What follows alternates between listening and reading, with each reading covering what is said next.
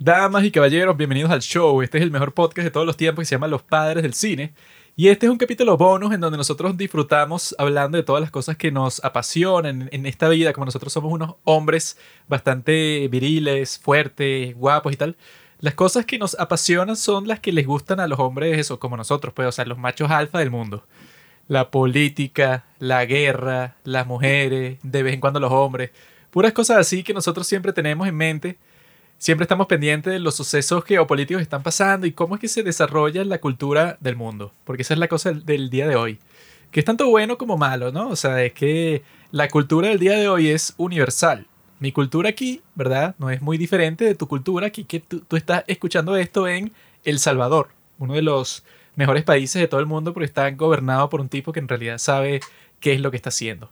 Y nosotros, bueno, el día de hoy tenemos una serie de temas bastante variados de todas las cosas que han estado pasando en este mundo, cosas que yo veo, cosas así que me aparecen y yo pienso que hmm, esto tiene que ser conversado porque hay que llegar a un nivel de profundidad. Eso nosotros analizamos la cultura, ¿verdad? Nosotros somos como el padre, pues, o sea, el pájaro padre o madre, no sé cómo funciona eso, pero que come la comida, ¿no? Y luego se la vomita en la boca a sus hijos, o sea, como que la premastica y se la escupe en la boca a sus hijos. Yo soy el pájaro, ¿verdad? Y ustedes son mis hijos. Yo les mastico las cosas que he estado escuchando en la cultura del mundo y agarro sus bocas, las abro y vomito así. Y ustedes como que procesan eso y así se nutren y siguen creciendo. Claro, Juanqui. Es que me imagino que cada vez que ocurre algo, un evento geopolítico, ocurre algo en Palestina, en Ucrania, lo primero que se pregunta la gente es qué pensarán los padres del cine.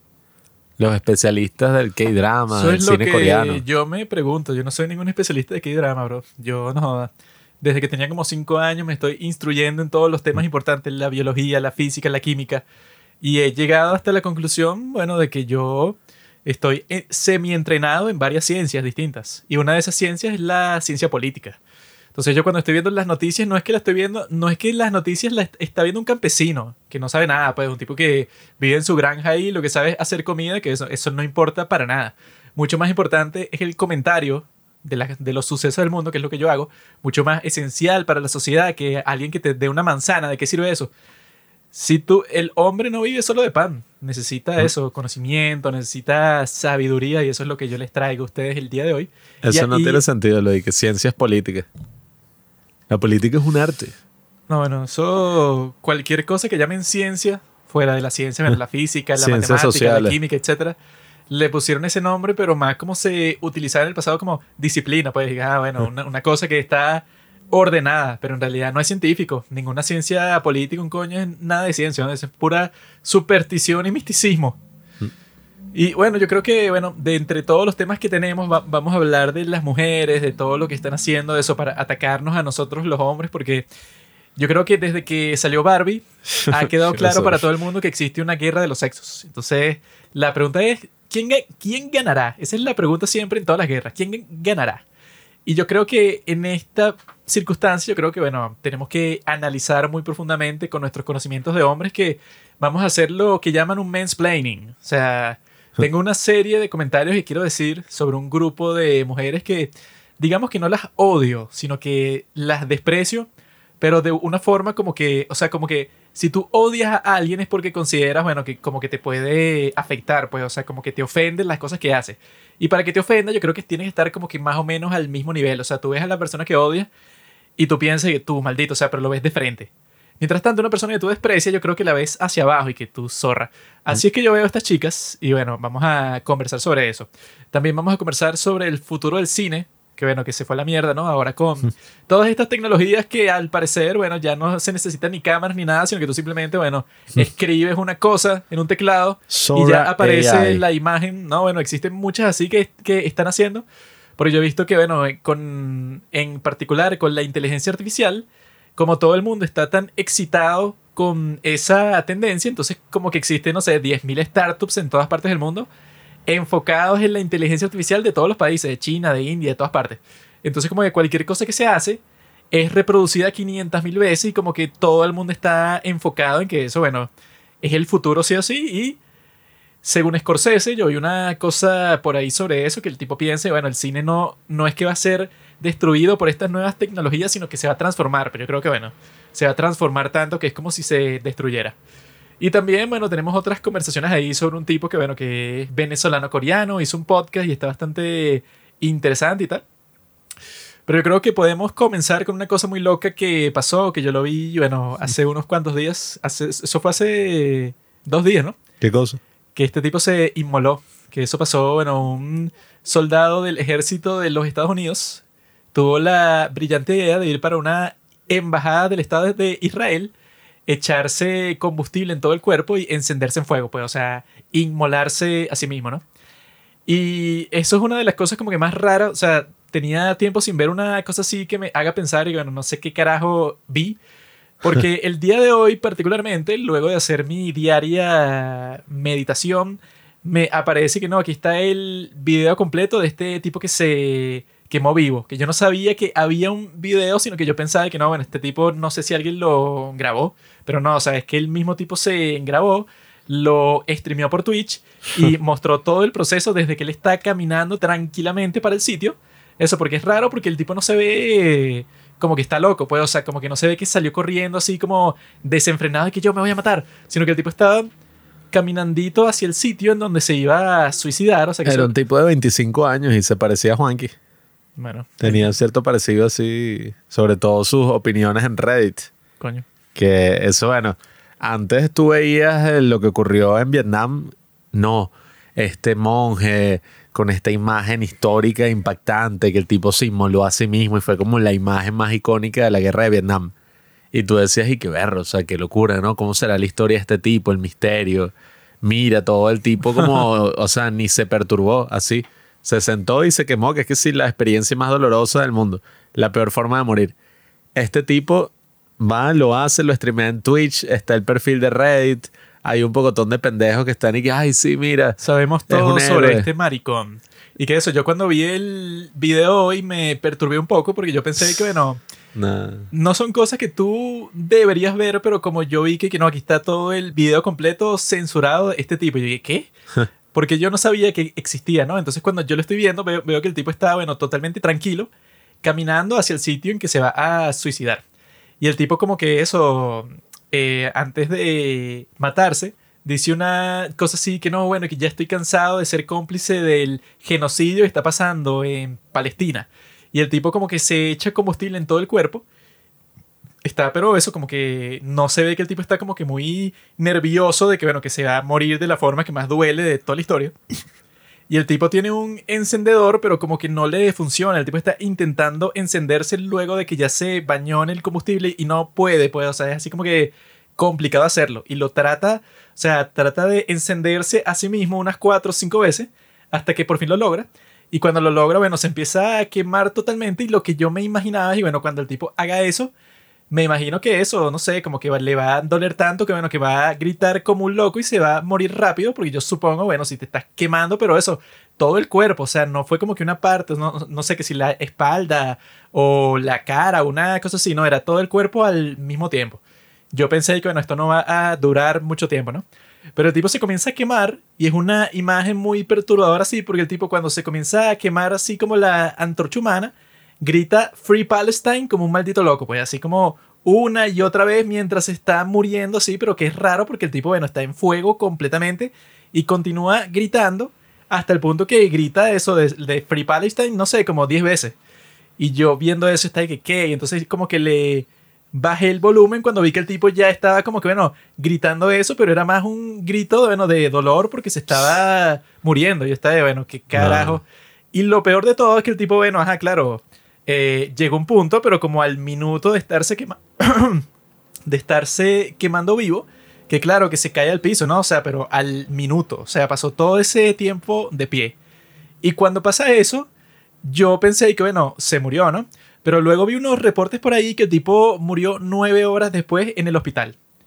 Y yo dije, bueno, qué tipo tan idiota, o sea, que eso, que te quemas vivo que, que eso, que dicen que es la experiencia más dolorosa que cualquier ser humano puede experimentar y no te mueres de eso, sino que el tipo habrá sentido que es el peor dolor de toda la historia y supuestamente fue por esa causa del genocidio que, que, supuestamente está pasando en Palestina, bueno, que eso es mentira, pero que el tipo de eso, pues, o sea, luego confirmaron que tenían su cuenta de Reddit Y en la cuenta de Reddit el tipo era como que el clásico izquierdista que decía que todo es racismo, que hablaba y que no, que de la gordofobia es muy peligrosa y tal. O sea, tiene una serie de comentarios que si de foro anarquistas y tal. Y que no, es que claro, es que los Estados Unidos es un sitio terrible, ¿no? Y el tipo era miembro del ejército de los Estados Unidos.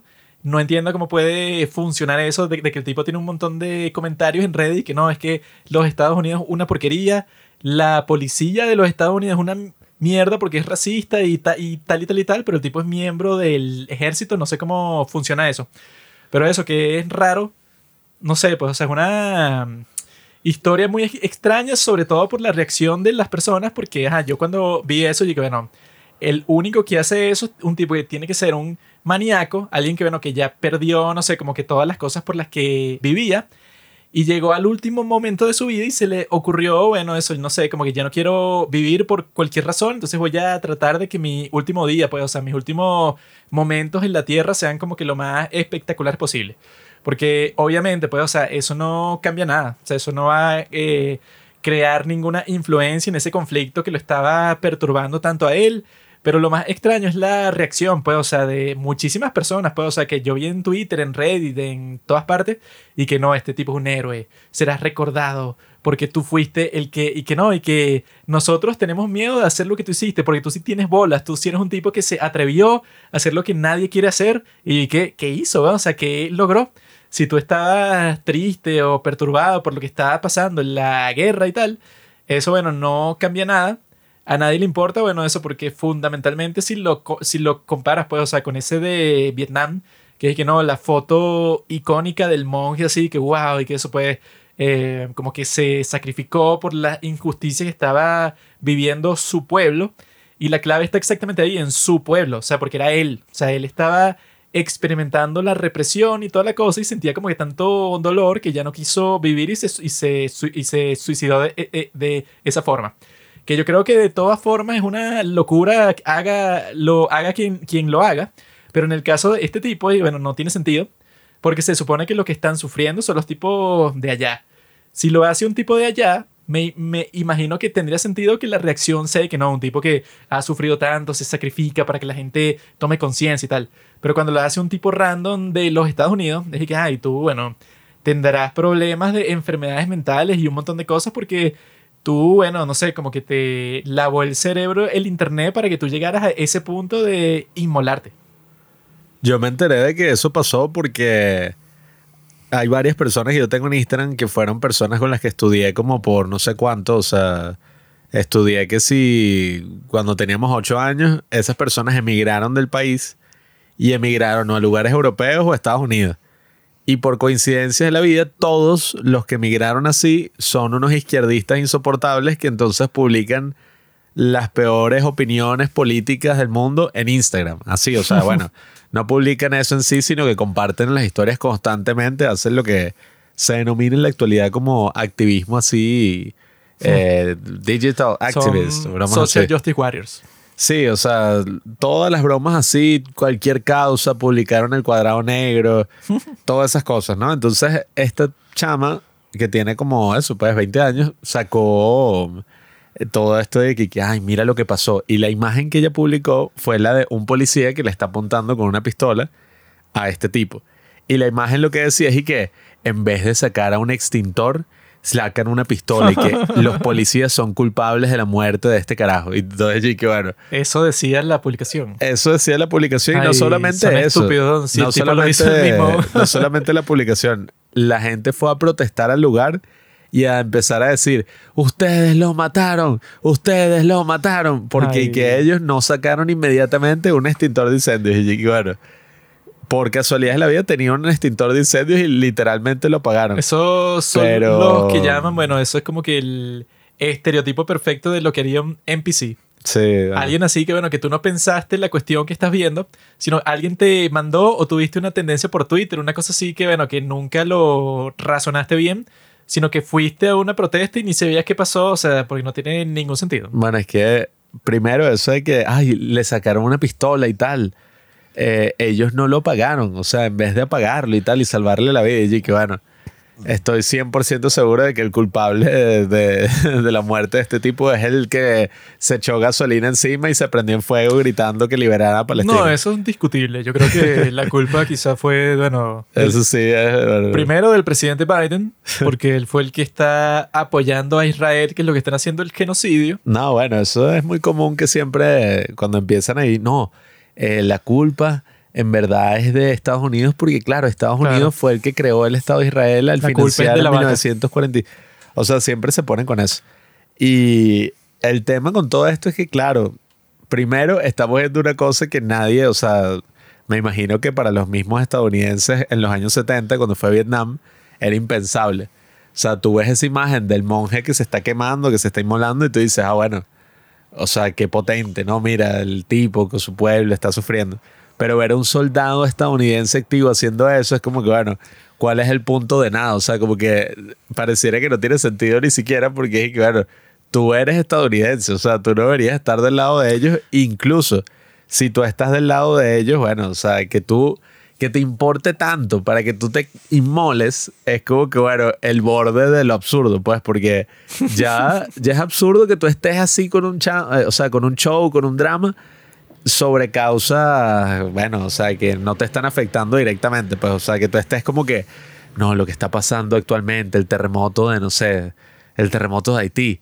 O sea, está bien que tú te preocupes, está bien incluso si tú quieres enviar dinero y estar así en eso, pero que tú pretendas que es como que, bueno, no, o sea, el problema número uno de tu vida eso es súper absurdo porque, o sea, eso no. A ti personalmente no te afecta y si quieres hacer un cambio positivo, se siente completamente artificial porque el tipo fue radicalizado. O sea, él piensa todas las cosas que piensa porque se la pasa todo el día en internet. O sea, como que tú no estás pasando por eso.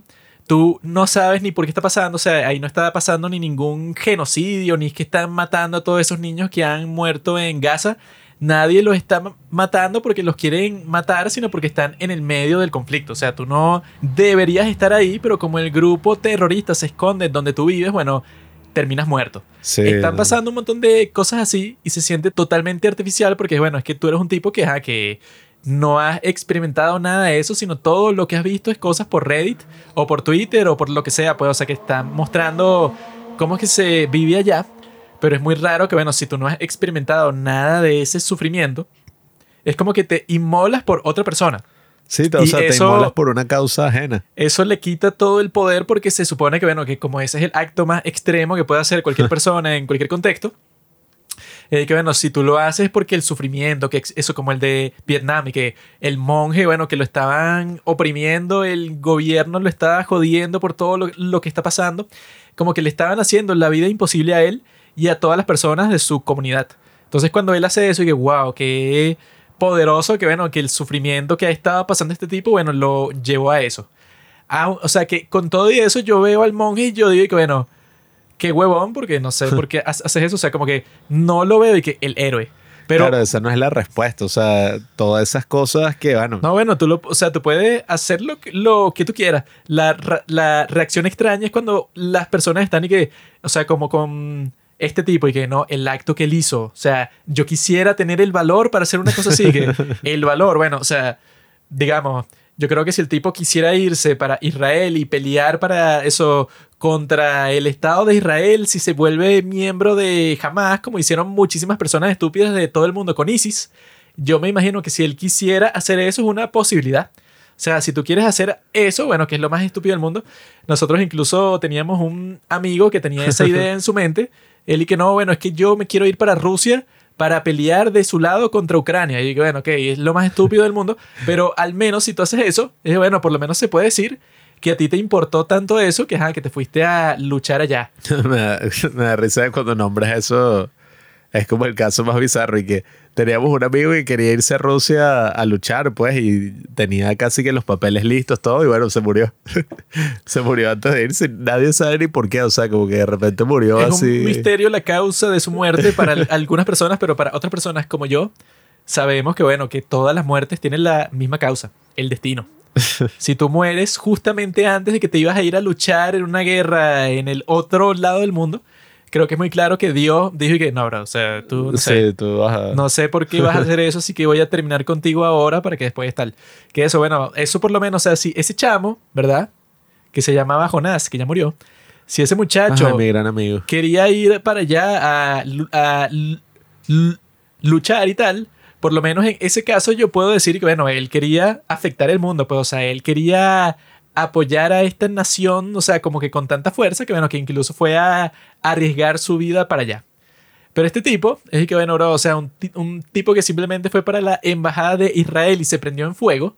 Y que bueno, que el tipo era como el clásico izquierdista de internet, que bueno, que odiaba a Trump y publicaba sobre eso, bueno, comentaba en Reddit sobre eso porque encontraron su cuenta de Reddit comentaba sobre eso que sí todos los días. El blanco que odia a los blancos, pero o sea, el tipo que está ahí que no, o sea, los blancos Así que son tiene lo peor que hay. comentarios en su cuenta de Reddit que es que los blancos no tienen cultura, sino que los blancos destruyen la cultura porque ellos son así como que perversos y tal, y el tipo era blanco. entonces, una persona así, o sea, es más como que una tragedia de que, bueno, que él debe tener alguna enfermedad mental y se radicalizó por el internet Incluso, bueno, como que no han sacado muchos datos personales del tipo y yo vi en Reddit y lo vi en otro artículo, no sé si es cierto, pero fue, pero fue lo que yo vi, que el tipo tenía dos hijos y se fue a hacer eso.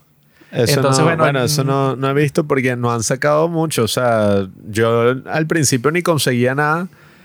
Y yo leí que eso había sido el domingo, entonces no entendí, pues, o sea... Yo vi un artículo que decía que el tipo y que no, y que sus padres eh, son tal y tal y tal, su novia es no sé quién, tenía dos hijos, o sea, eso pues, o sea, que era como que su... Por eso fue que hizo eso.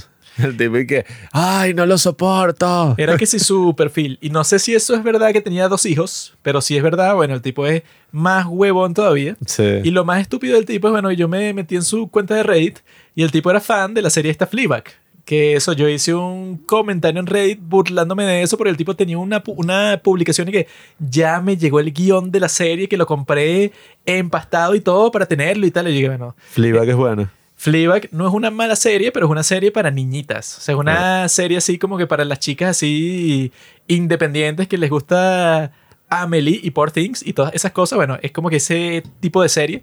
Y el tipo era fan número uno de eso. O sea que, claro, el izquierdismo lo tenía tan jodido que el tipo, bueno, llegó hasta los extremos de ordenar por Amazon un maldito guion empastado de esa serie. O sea, el tipo era un simp. Yo reconozco que es un poco dantesco burlarse de, de algo así que uno dice, bueno, pero ¿por qué alguien llegaría hasta ese extremo, no? Pero nada, o sea, yo creo que con el tema de, Palestina y, y, de lo que está ocurriendo actualmente en Gaza, es como que, bueno, lo que está pasando es horrible, ¿no? Como todas las guerras lo son. O sea, hay víctimas, hay todo tipo de, de asesinatos crueles, civiles, niños, etc.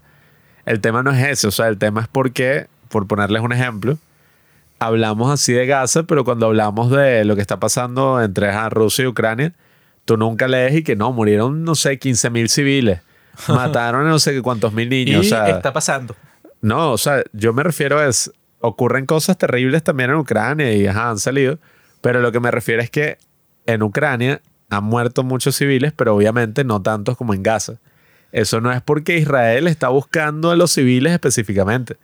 Eso es porque una de las primeras cosas, o sea, que todo el mundo vio cuando empezó la guerra ya hace dos años en Ucrania, fue que todo el mundo, o sea, todos los civiles huyeron a Polonia, Europa, Estados Unidos. Yo vi que están diciendo que los territorios que controla Rusia de Ucrania el día de hoy, que ahí no se sabe cuántas personas han matado porque los controlan ellos. O sea, que tú no, puedes ir a contar, sino, sino, que los tipos han tomado varias ciudades de Ucrania y las personas piensan y que, bueno, los rusos, o sea, ese territorio es de ellos, controlan eso, o sea, pueden hacer lo que les dé la gana y los civiles y los soldados que se quedaron ahí, bueno, los pueden matar, los pueden meter presos, los llevan a Rusia y los dejan en Siberia. O sea, podría estar pasando cualquier cosa.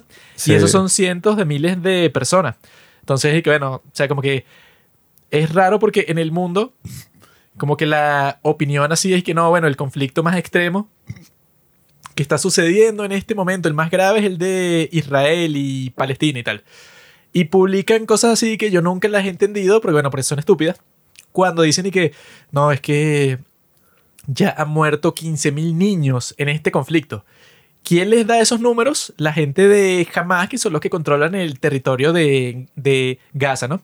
Y yo nunca los he comprendido porque, bueno, tú estás contando los muertos, porque tú no dices el número de muertos, sino que siempre dices el número de niños muertos. O sea, no sé cuál es la diferencia, porque si yo escucho eh, mataron a un civil en esta guerra, si esa es la noticia, yo estoy pensando, y bueno, ya es una tragedia que ha pasado eso, porque es una persona que no tenía nada que ver con lo que estaba pasando, pero la, la mataron.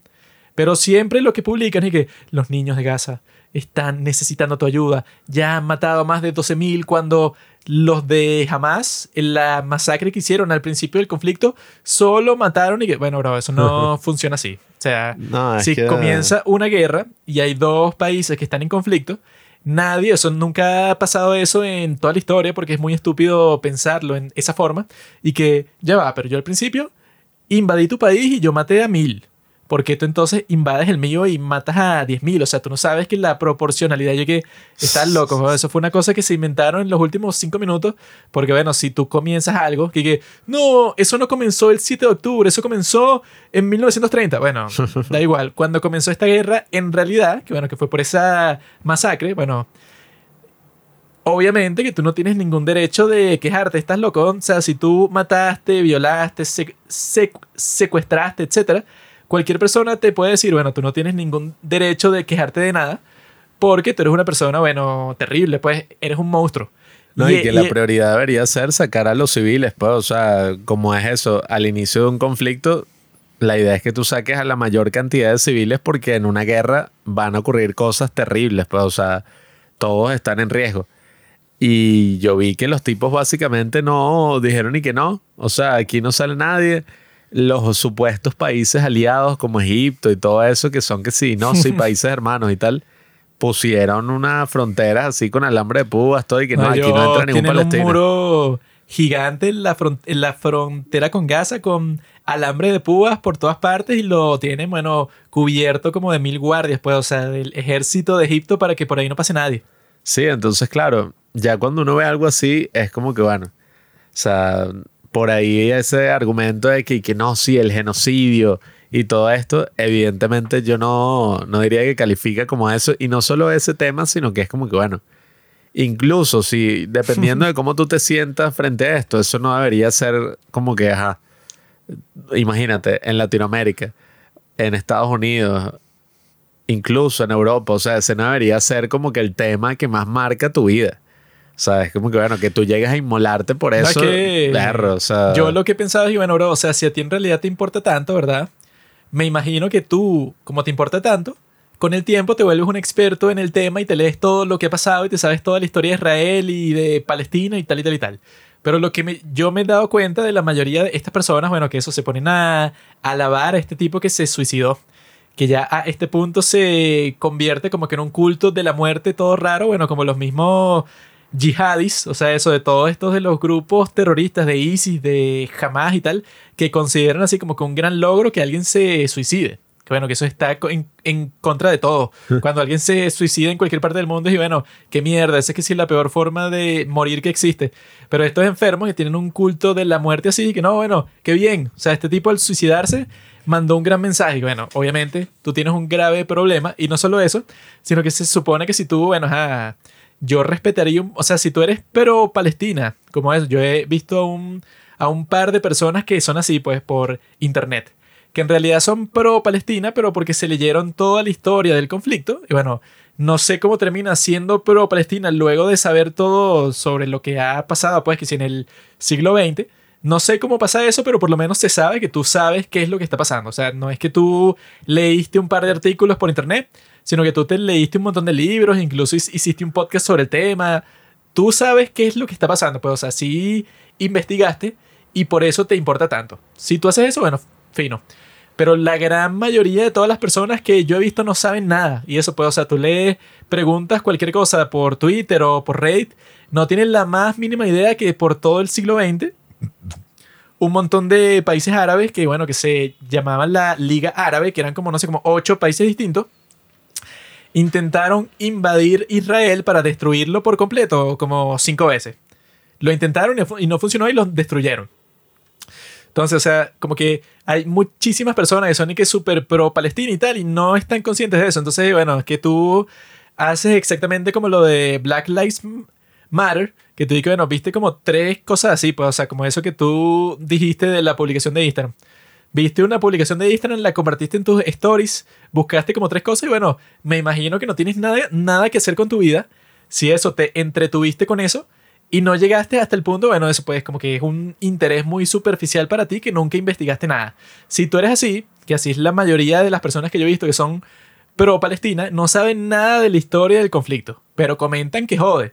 Entonces, bueno, ustedes no sé, eso, me imagino que como este pana, este tipo que se llama Aaron, el estúpido ese que se inmoló y tal, son personas que, bueno, ajá, como que, no sé, tienen como que ese impulso de que se meten en internet, escogen un conflicto y bueno, hay una película que es exactamente sobre eso que se llama First Reformed. que el principio de esa película es que bueno, hay un tipo que se obsesionó tanto con el cambio climático y buscó eso, pero puro por internet. El tipo vive en un sitio y no le está pasando nada. O sea, no fue como que una tragedia personal, no sé, de un terremoto, de una cosa que no, es que el planeta cambió por el clima, no. El tipo buscó un montón de cosas por internet y terminó suicidándose porque lo del cambio climático era muy feo. Así comienza esa película. Y es así, Ethan Hawke, un cura que entonces empieza a ver la investigación que estaba haciendo este sujeto y yo cuando vi el tráiler yo dije, oye, ¿qué estará viendo este tipo en la computadora? O sea, el tipo estará viendo, no sé, un video de la Deep Web. Y no, o sea, era que si una foto de un pájaro lleno de petróleo, el bicho que, o sea, una broma así como que el tipo y que no, o sea, el fin del mundo el viene. Tipo todo traumado por eso. Y yo que, oh, wow, o sea, que sí que ahora llueve más en Vietnam. Y, oh, wow, así que, sí que, show. A ver, yo entiendo, en una guerra no está mal que uno vea, oye, o sea, la pérdida de vida humana siempre es lamentable y sobre todo la pérdida de gente inocente. Entonces, claro, no está mal que la reacción sea esa, pues tampoco hay que dejarse llevar por la ideología y decir, no, bueno, mataron a unos civiles, pero bueno, es una guerra, o sea, eso está justificado por tal y tal, o sea. Es que eso, ahí está, bueno, ahí acabas de revelar una, un gran error en tu pensamiento. Porque la guerra, eso de justificado o no justificado, y bueno, si fuera por eso, todos ahí son monstruos. Porque si yo me pongo a ver desde la perspectiva aquí, desde donde yo estoy, Supuestamente los de Israel, como tienen una capacidad militar mucho más grande que los de Gaza, han matado a mucho más palestinos en toda la historia del conflicto, pero bueno, no sé, como 10 veces más. Pero eso no es lo que importa porque, bueno, la guerra no está justificado nada. Por eso es que a mí me pareció súper raro cuando eso, cuando Rusia invade Ucrania y hay un montón de personas que como que comentando sobre el hecho Eric, no, y que la invasión ilegal que acaba de hacer Rusia, o sea, es completamente ilegal bajo todas las leyes lo que ellos han hecho. Y yo dije, ah, bueno, ¿y cómo sería legal? O sea, ¿cuál es un ejemplo de una, de una invasión legal? Porque se supone que tú al hacer eso estás violando todo, porque tú para lograr eso, o sea, si tú quieres entrar a un país con tu ejército, para entrar tienes que matar a un montón de personas. Entonces yo, bueno, cuando, cuando veo así cualquier guerra, pienso, bueno, de algo justificado no tiene mucho sentido hablar en esos términos porque, bueno, eso, si yo me pusiera a pensar, a pensar sobre eso, nada en la guerra está, está justificado. Porque si, si, tú lo ves así, pues, o sea, desde la perspectiva de qué sería lo correcto. Lo correcto sería que si tú, bueno, si tú ves que los malditos de Palestina entraron a tu país y mataron un montón de personas y se escondieron detrás de los civiles, lo correcto sería que tú dijeras, bueno, yo no voy a matar más civiles, o sea, yo voy a hacer lo correcto, dejo las cosas hasta aquí, pues, o sea, no hago nada, porque si yo les respondo a ellos que están escondidos bajo a un montón de niños, voy a hacer exactamente lo que ellos hicieron. O sea, ellos hicieron una masacre al principio. No sería correcto que yo responda con una masacre. Ese sería el principio moral, que tú dijeras, bueno, no está justificado que como ellos mataron a un montón de niños en, en tu país, tú entres al de ellos y mates a otro montón. Pero si tú haces eso, ¿verdad? O sea, como que ahí es como que se rompe esa cuestión de la moral por completo. Porque si, si tú haces eso, entonces los tipos van a entrar a tu país a matar niños todos los días, porque como tú no respondiste, entonces los tipos piensan y que no, bueno, pero si estos tipos están como que limitados por sus principios y yo no lo estoy, entonces yo siempre voy a ganar porque yo mato gente. Y como tú sabes que si tú respondes, también porque tienes una capacidad militar mucho más grande. Vas a matar un montón de gente en mi país y no quieres hacer eso porque estaría mal, porque yo soy una rata, pues, o sea, que tengo unos túneles debajo del hospital. Entonces tú no, eso pues, tú no te metes en ese conflicto. Eso sería lo que estuviera bien. Pero si haces eso, te jodes. Entonces yo creo que cuando comienza un conflicto así, es que bueno, es lamentable que exista, pero ¿qué vas a hacer? Bueno, así ha sido en toda la historia. O sea, eso que lo comparan siempre con la Segunda Guerra Mundial. Y lo que pasó en la Segunda Guerra Mundial es que, bueno, los supuestos buenos, pues, o sea, que eran los aliados, bueno, bombardearon hasta las ruinas todas las ciudades principales, bueno, del Axis, pues, o sea, de Italia, Alemania y Japón. Los tipos fueron, pues, o sea, con los bombarderos y la idea era que, bueno, bombardeé todo, pues, o sea, no existían ni siquiera las bombas de precisión para que funcionara eso, tú tenías que tener como que eso, pues, o sea, tenías que volar muy bajo sobre la ciudad de día si tú querías explotar algo muy particular. Pero como no podías hacer eso, porque si hacías eso te disparaban, porque si, bueno, si bajas bajo, si vuelas bajo de día, obviamente que desde la ciudad te ven y te disparan, pues, o sea, porque tienen esa capacidad. Entonces los tipos, bueno, pensaron, como no puedo hacer eso, tendré que eso, llegarme con mis aviones de, noche y simplemente lanzar todas las bombas que yo quiera, porque bueno, como que no me dejan otra opción. Y eso, bueno, técnicamente es que si lo peor que tú puedes hacer porque vas a matar a todas las personas del mundo indiscriminadamente, pero eso, pues, o sea, por eso es que dicen, la guerra siempre va a ser un infierno, pero ya cuando empieza, es raro que las personas se, se pongan así que no, pero estos tipos están actuando bien o están actuando mal y tal. Y bueno, hay muy pocas formas de actuar bien cuando tienes que buscar a unos rehenes que están con unos terroristas que se meten en, en, un hospital y tienen unos túneles ahí y están rodeados de niños y de mujeres y eso. Y que bueno, ahí, o sea, cualquier cosa que hagas va a ser una atrocidad.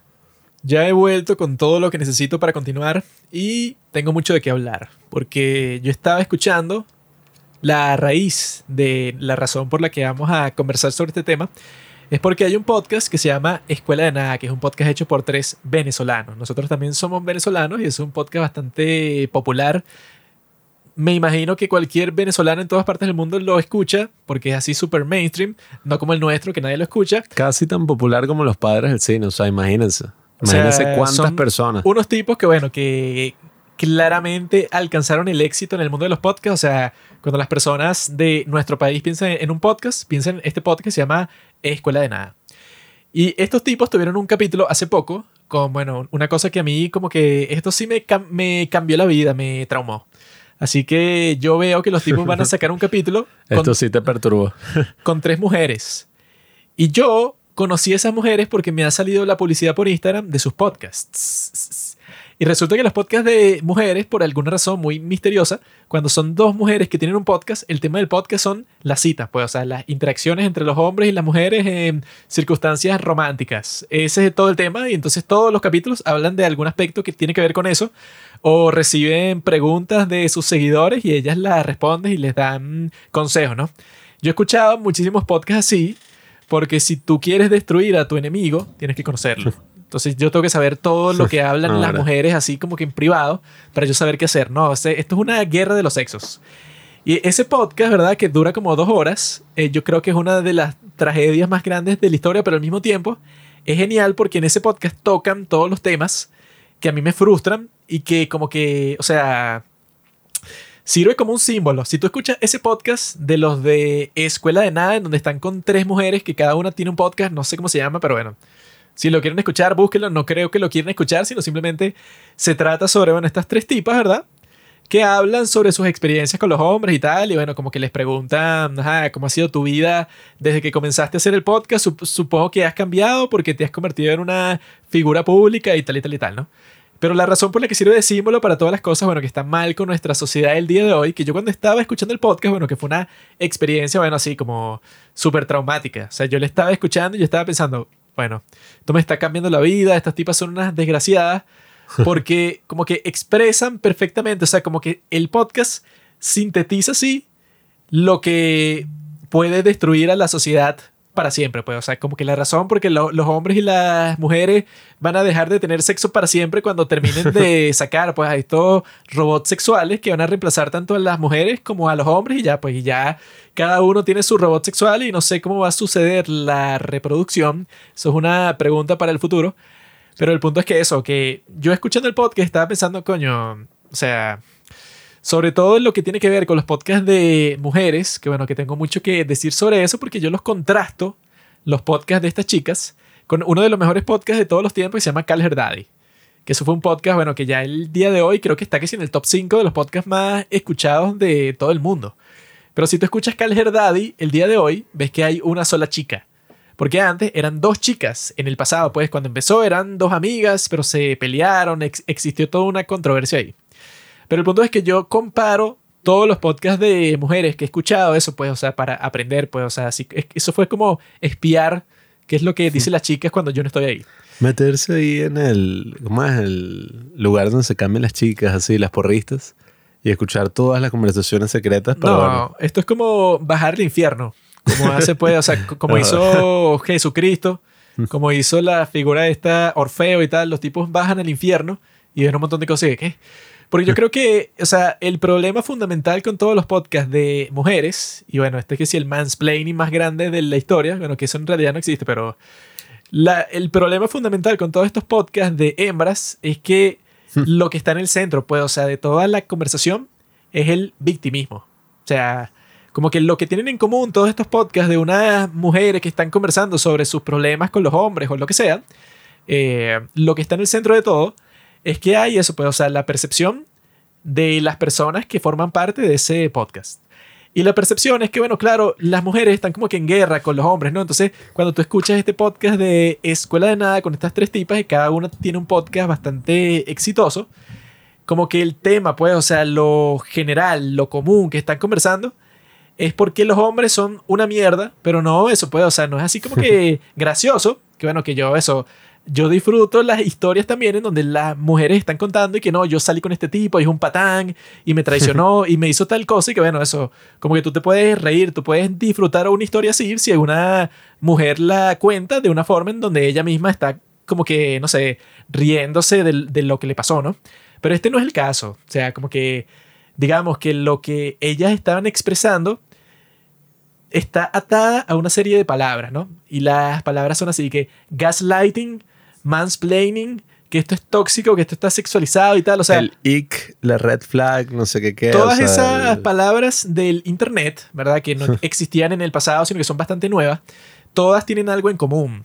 Y lo que tienen en común es que es como si existiera un conflicto, pues, entre los hombres y las mujeres es como si cualquier interacción que tú tienes con un hombre, todas son, no es que él se quiere aprovechar de ti de cierta forma, y por eso es que las mujeres tienen que estar juntas, porque si no los hombres te van a hacer gaslight, o sea, te van a engañar, te van a hacer creer que estás loca.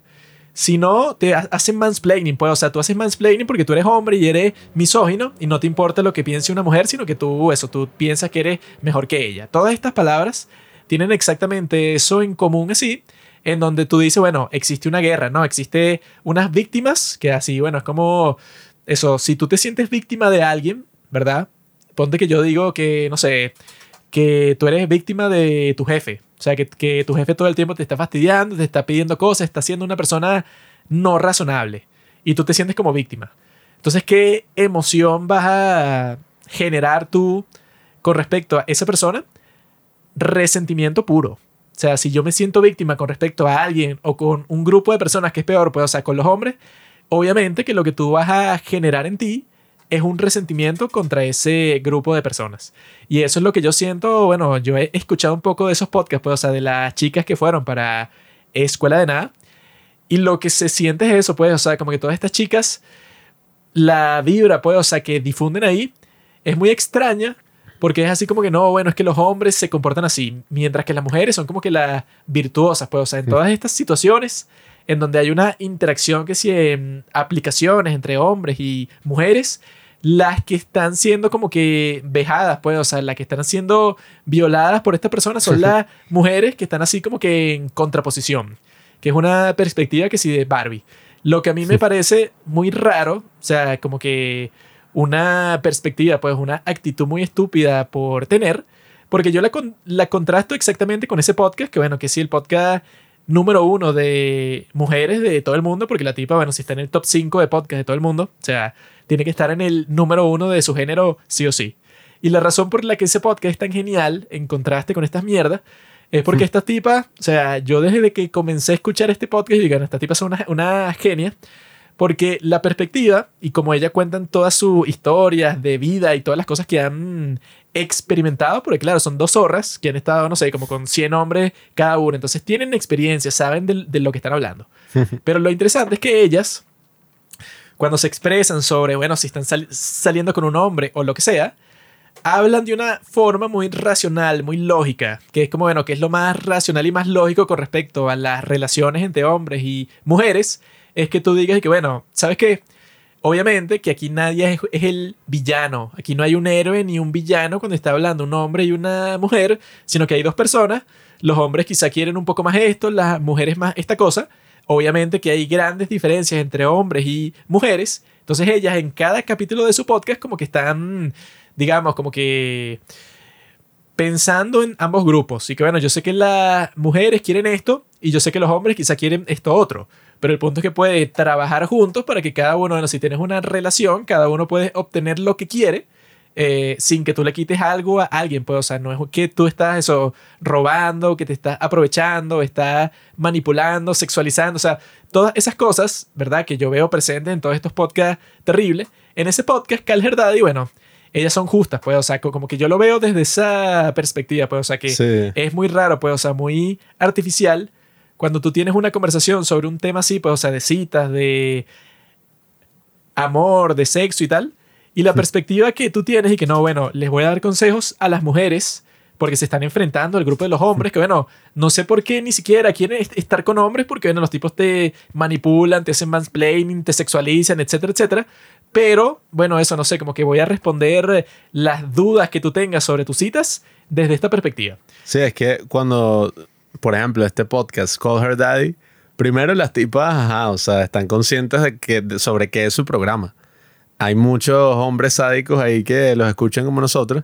Hay muchas mujeres que disfrutan escucharlas porque las tipas son, bueno, eran, cuando eran las dos, súper honestas así y además hablan con un pocotón de energía y hablan sin ningún tipo de prejuicio, sí, de las cosas más, bueno, las cosas más de putería, pues. De, sexys. Sí, o sea, que uno está ahí, que mierda, o sea, qué bola es que la tipa dice eso en un podcast así y sin pena, pues, y no, me lo cogí así, y esta tipa que es una 5 de 10 y se la coge. Yo personalmente, bueno, no me gusta mucho como que ese formato de podcast, pero puedo entender por qué a todos nos encantan este tipo de, de cosas así, donde, bueno, uno ya es medio sádico en general y poder ver tener como una ventana y que, ay, mira, lo que hablan las mujeres así entre ellas y así, pues, sin ningún tipo de filtro, sin ningún tipo de hecho, y, ay, es que estoy en un podcast y todo el mundo me está escuchando y tal, que bueno, esa vaina es casi que muy difícil de conseguir hoy en día. Y bueno, en ese momento yo creo que por eso se volvió un éxito, pues las tipas también hablan burda de bien, o sea, están buenísimas. y empiezo así a simpiar por ellas. Son un par de zorras. Sí, o sea, es que si las zorras más zorras así como hablan, tú dices como, coño, o sea, qué cool. Pero hubo como toda esta epidemia de podcasts que, bueno, y el de nosotros es uno de ellos. Puros tipos hablando así de sus relaciones, del sexo que tienen, de las salidas y tal. Pero bueno, hubo una epidemia de podcast, yo diría que de hombres y mujeres, pero en distintos sentidos. Porque los de mujeres usualmente son como que, bueno, dos tipas que no tienen como mucha energía y están ahí constantemente hablando como de puras cosas así, de redes sociales, cosas que le importan a las mujeres. Hablan como de todo este tema sexual y de citas, pero de la manera más superficial y más así como, no, bueno, pero no podemos revelar mucho. Sí, no loco, quieren contar los detalles cuando se supone, bueno, si tú quieres ser podcaster, tiene que estar dispuesto, bueno, yo quiero saber, o sea, si vas a contar cualquier historia de lo que sea, bueno, quizá no cuentes, no sé, a quién le pasó, pero nos tienes que hacer la historia interesante y que, bueno, ajá, pero cómo fue, o sea, dime todos los detalles exactamente. Sí, bueno, y al mismo tiempo yo sí digo que hay muchos podcasts, bueno, también de hombres que, bueno, o sea, súper ridículos donde es eso, pues, y no, un poco como este episodio. Y, dos hombres alfa ahí que se quejan de las mujeres, que están ahí, no, qué bolas que las mujeres dicen esto y lo otro. Yo tengo mi crítica porque yo creo que el formato del podcast se extiende muchísimo más y puede ser muchísimas otras cosas. O sea, coño, yo cuando empecé a escuchar podcast no era y que, ay, bueno, unos huevones que están como hablando ahí, no sé, o sea, en una borrachera sobre cualquier tema que se les ocurrió y que ni siquiera es gracioso, pues que es así como, bueno, o sea, no sé por qué ellos hicieron un podcast, porque bueno, durante la pandemia todo el mundo se le ocurrió sacar un podcast. Nosotros ya lo habíamos grabado en el 2019 y lo publicamos en el 2020. Somos mejores que todos los demás. Eh, pero nada, pues, o sea, Yo escucho podcasts desde el 2015. Bueno, es que eh, los podcasts, o sea, es un formato que da para muchísimo, pues, o sea, cuando uno dice, ay, los podcasts de mujeres, eso es un género nuevo, pero, o sea, por así decirlo, pero hay podcasts de mujeres que son sobre cualquier, no sé, sobre cualquier tema que tú te imagines. No, no, no inventes. Sí, o sea. Los podcasts en donde hay mujeres siempre son sobre eso, sexo, cosas así como que puras cosas depravadas o el único otro género que existe de podcast de mujeres es el true crime. Esos son los dos que hay. O hablas de cosas súper perturbadoras del asesino que mató a todo un pueblo o hablas sobre cómo te cogieron. Esas son las dos cosas que tienes para hablar. Esos son los géneros estereotipados de los últimos años, pero usualmente Mientras tanto, los podcasts de hombres pueden ser de ciencia, de película, de política, de física, de química, de biología. Tienen, no hay límites para los podcasts de hombres. Pero los podcasts de mujeres son eso, sexo o muerte. Yo digo que entrar en esa broma así, y que el género es un constructo social. No. Yo digo que entrar en esa broma de que no, o sea, dependiendo del género, bueno, es la contraposición así, pues, o sea, y que no, las mujeres hablan de cosas completamente distintas de los hombres, o sea, a ver. Yo he escuchado, No, o sea, no es porque sean iguales, o sea, somos diferentes, pero yo he escuchado cosas muy... Por ejemplo, yo he escuchado uno que era muy cool, todavía existe, se llama Invisibilia, y son que si no, estas tipas que son como, bueno, creo que son periodistas y lo que hacen es como buscarle el lado científico a todos los problemas estúpidos que uno se imagina en el día a día. Bro, no inventes, eso no existe. Te lo acabas de inventar para tu argumento. No, no, o sea, hay todo tipo de podcast. O sea, es un formato que, que lleva, bueno, desde principios de los años 2000. O sea, podcast se llama así porque iPod era como que, bueno, escuchar a gente hablando en tu iPod. Así es que nació el, formato. Y entonces, claro, hay todo tipo de cuestiones. Lo que pasó fue que en los últimos años, con toda esta paja y no, la guerra cultural, y entonces la gente así vuelta loca en internet, sacando memes y como que uno nunca se toma en serio los memes, pero hay momentos donde parece que los memes sí modifican nuestro comportamiento humano y hay gente que sí se los toma muy en serio. O sea, por poner un ejemplo, yo cuando empecé a hablar con la que es ahora mi novia, estábamos así hablando, pues normal, por teléfono. Y ella tenía una amiga que la amiga era de estas así que usaba todos esos términos de mierda. O sea, no, red flag, no sé qué broma, eh, el ick. O sea, todos los, bueno, o sea, sí, o sea, todos los términos que, que se te ocurren, o sea, y que sacaba todo tipo de conspiraciones. Que, que, ya, amiga, pregúntale si a él le gustan, o sea, qué tipo de animal.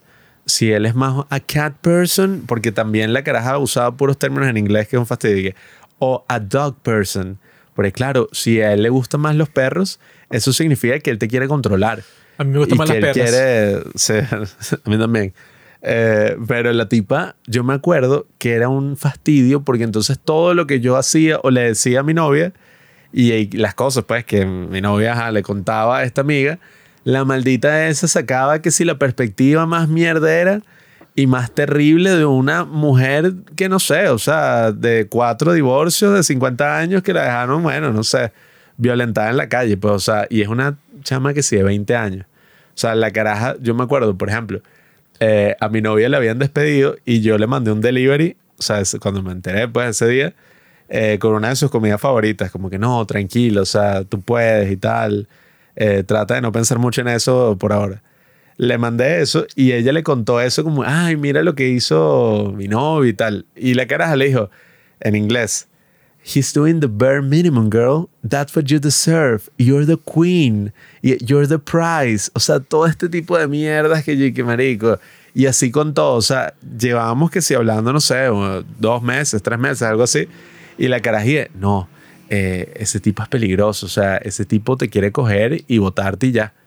Y que, que la, o sea, pero ¿por qué? O sea, la tipa ni me conoce, no sabe nada. Y puras mierdas, o sea, que, bueno, puros lemas de mierda que hay así en internet y que, Slay Queen, o sea, puras pajas así que yo decía, verga, o sea, esta gente tiene como que la psique contaminada.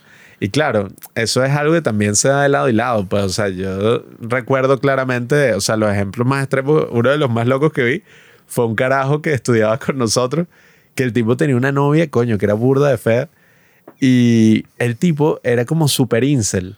Y tenía novia y publicaba así en Facebook como que unos memes y que no, eh, los hombres así alfa, que si consiguen a las mujeres mientras los virgin y tal. O sea, se lo tomaba demasiado en serio.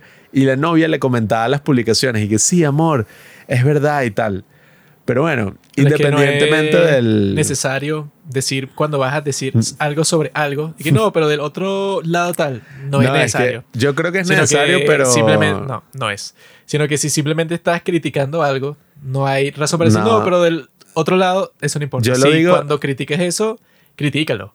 Pero el punto es que estas chicas, ¿verdad? Con estos podcasts así, o sea, que quedó en evidencia completamente en ese podcast y por eso me llamó tanto la atención cuando lo estaba escuchando, porque yo lo comencé a escuchar de buena fe.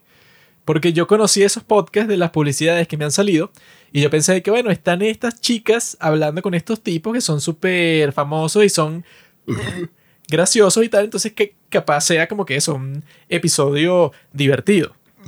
Pero no fue divertido, sino que lo que yo hice fue apretarme las bolas, esos, los testículos así súper fuertes de principio a fin, como que para calmarme. Puede ser el, el, método que yo tengo para serenarme es que me agarro los testículos y aprieto así cuando, bueno, para no perder el control de mí. Pues si no hago eso, bueno, como que voy a atacar. Eso explica muchas cosas. Por eso actúas de la manera que actúas. Y lo que yo pensé viendo eso era como que, bueno, estas chicas, o sea, todos los temas que sacaban uno detrás de otro, y está, bueno, este podcast fue hecho para hacerme enojar a mí. Eso es la única razón por la, por la que lo hicieron. Porque uno detrás de otro, desde el principio, los comentarios que hacían, bueno, que era como que una muchacha como que normal, así como que decente, ¿no? Otra que es la zorra del grupo, la que está más buena, con tatuajes y tal, como salvaje. Y otra nerd, que es fea y tiene lentes y es gorda y no sé ni qué hace ahí porque la tipa, bueno, ¿qué vas a hablar tú de nada? Nadie le importa tu opinión. o sea, del tema de las citas que vas a hablar tú, tú has tenido dos citas en toda tu vida y a nadie le importa porque eres fea. Entonces no sé, o sea, no sé por qué estás en el mismo grupo ahí. Que yo lo que pensé y que, bueno, eso es como que dos astronautas que fueron para el espacio estén conversando y tú también eres astronauta, pero nunca has ido para el espacio y que, hola, ¿qué tal? No, sí, bueno, yo también y que, bueno, tú no has ido para el espacio. Nadie le importa si eres astronauta, no has ido para el espacio, no sé para qué te metes en la conversación. Y tema tras tema, desde el principio, bueno, una de las cosas que me llamó la atención al principio fue que una de las chicas, la, la, la, que estaba más rica, dijo una cosa así que, no, es que lo que pasa es que yo en mi podcast he estado conversando sobre las chicas, bueno, que están en OnlyFans.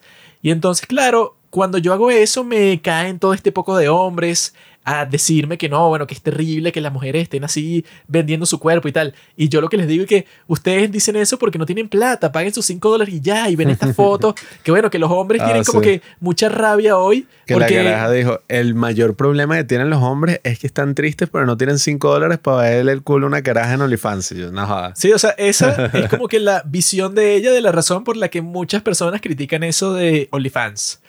que bueno, yo en el, el, algoritmo que yo tengo, obviamente, que es de la Red Pill, de los Incel y tal, o sea, a mí todo el tiempo me van a salir el contenido de las personas que dicen, no, bueno, porque es una tragedia que existe una cosa así tan generalizada como OnlyFans, ¿no? Entonces tú puedes profundizar mucho en ese tema. Pero esta zorra estaba hablando así que no, bueno, es que claro, por estos tipos, la, la, única razón que tienen, pues, o sea, para molestarse con respecto a esas chicas que suben esas fotos a OnlyFans, es porque ellos sí simplemente no quieren dar los 5 dólares para verlas y eso. Y bueno, no, o sea, esa era otra cosa sí, que bueno, que en este tema se siente cuando estas chicas están hablando sobre hombres, es muy raro, ¿no?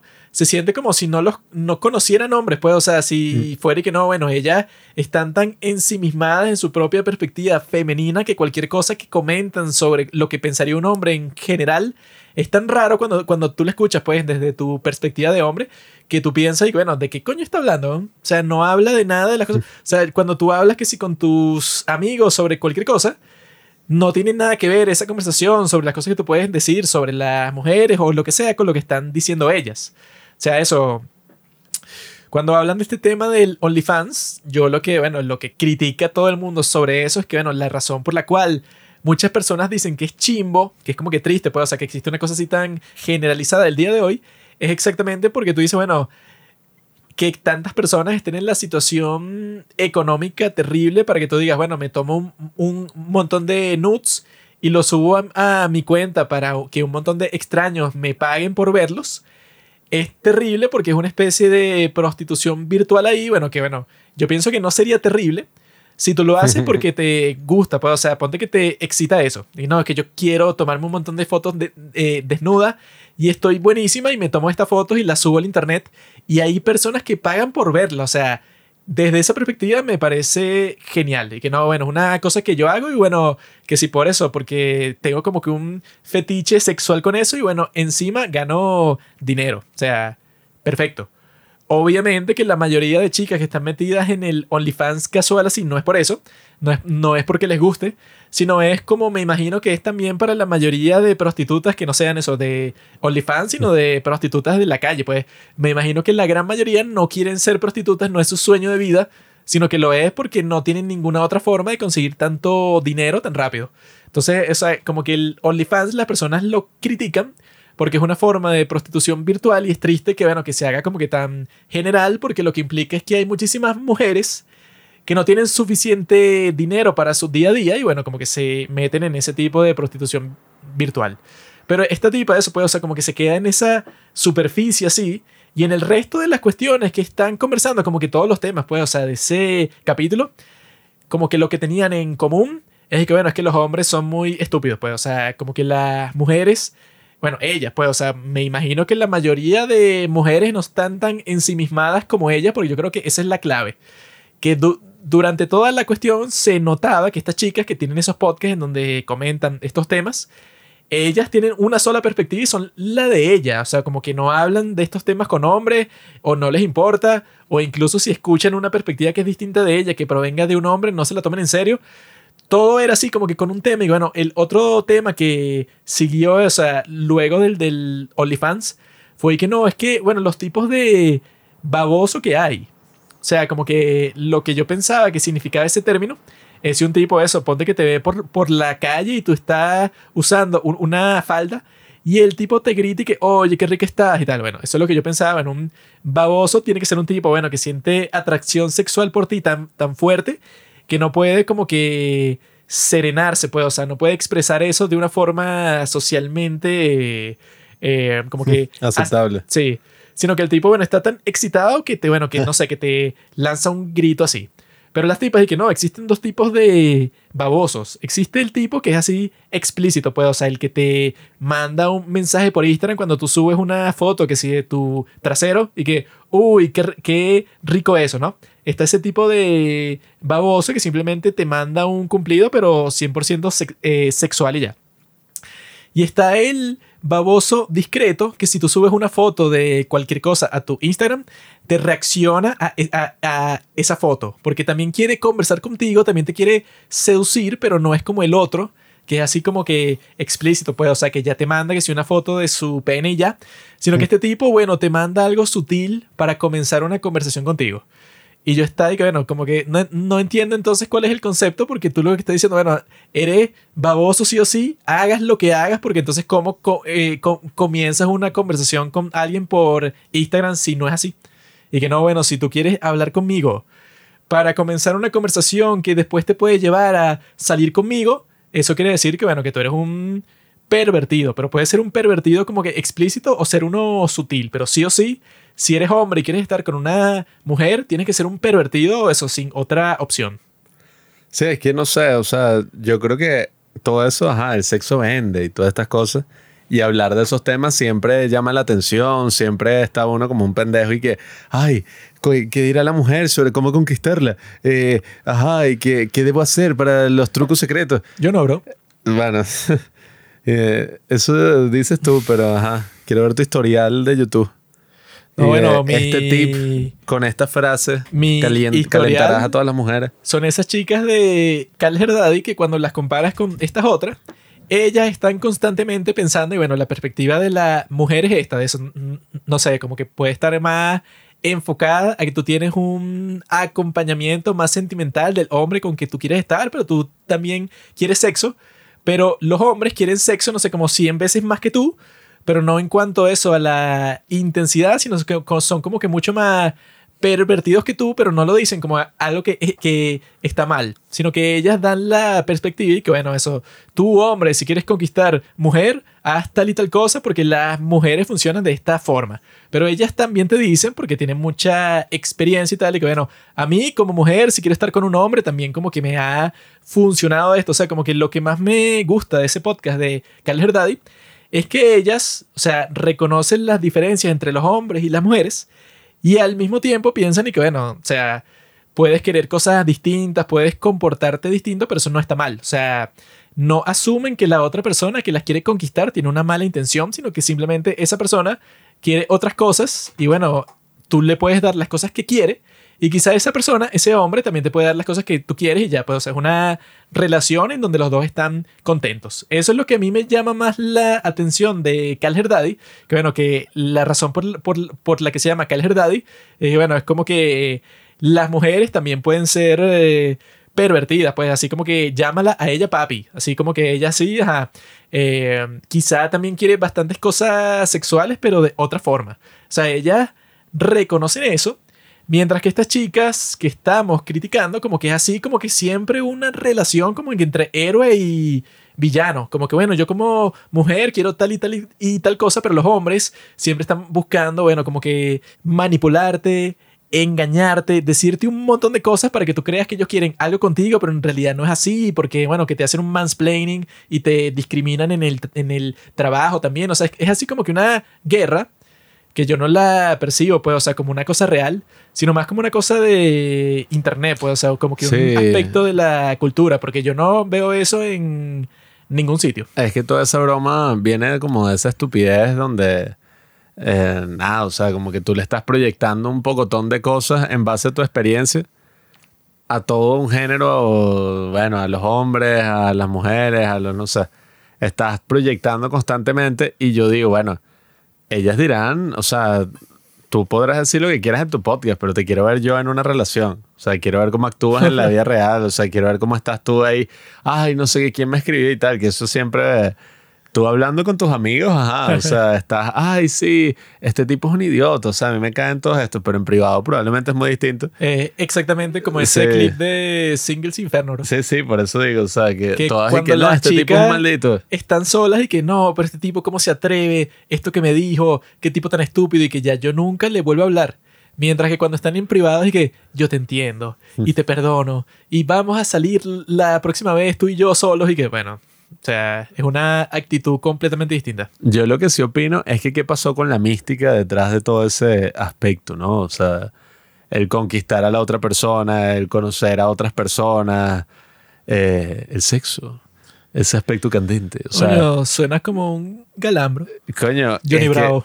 ¿qué pasa con toda esa broma cuando, ajá, ok, uno le parece interesante, o sea, todos estos podcasts así y tal pero ya cuando estás escuchando, coño, el decimoquinto podcast, que es y que, no, es que los hombres cuando tú le estás llegando tal, no me importa, ya, no me importa, váyanse a la mierda. O sea, llega un punto en que uno dice, ya, o sea, esto no es un tema como tan trascendental a lo que uno debería estar así como que, bueno, o sea, eh, ¿cuál es la opinión de, no sé, de cada persona del mundo sobre cuando, ajá, te van a conquistar, que si te dicen esto, eso a ti te parece mal, eso a ti te parece bien? Bueno, marico, o sea, no sé, ya llega un punto que al menos a mí me agota. O sea, que fue lo que me pasó escuchando el capítulo. Pues ya como a los 40 minutos. Dos horas. Sí, o sea, el de Call Her Daddy es mucho más divertido, pues al menos. O sea, no agota porque es como escuchar unos cuentos locos de gente ahí en Nueva York y vaina. Pero en este es como, marico, gente aburrida. este son, bueno, que ya... una lista de quejas, pero 100 quejas, pues, o sea, de toda su vida. Y que ya llega un punto que tú dices, bueno, ajá, pero ¿y a mí qué? O sea, ¿qué coño estoy haciendo yo? O sea, que es como cuando tú pasas como, no sé, media hora viendo Reels o viendo TikTok.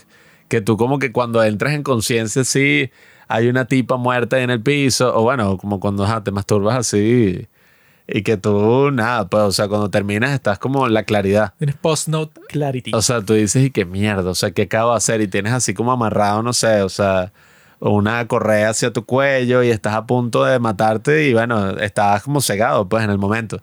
Yo creo que eso es lo mismo que pasa con todas estas cosas, que tú como que llega un momento donde despiertas y dices, bueno, ¿Qué coño aprendí después de estos hora y veinte que llevo viendo este podcast? No, bueno, yo lo... No sé, la frustración del hombre. Yo lo seguí escuchando, pero más como que porque me estaba poniendo así como si fuera un rally nazi. O sea, yo así como que, ah, bueno, dale.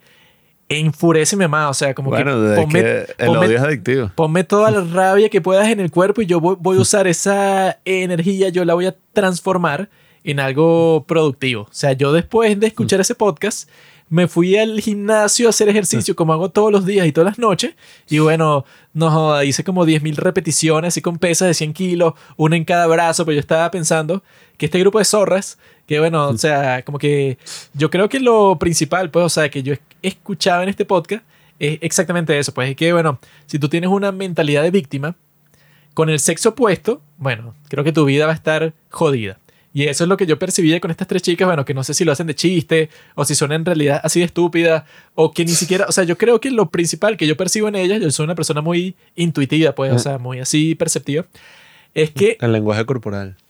Están más ensimismadas que el carajo, ¿no?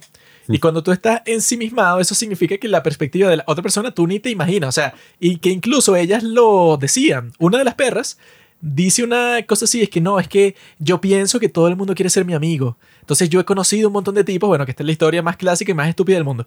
No, he conocido un montón de tipos que al principio parece que quieren ser mis amigos y como al mes, a los dos meses se me declaran diciéndome que me aman.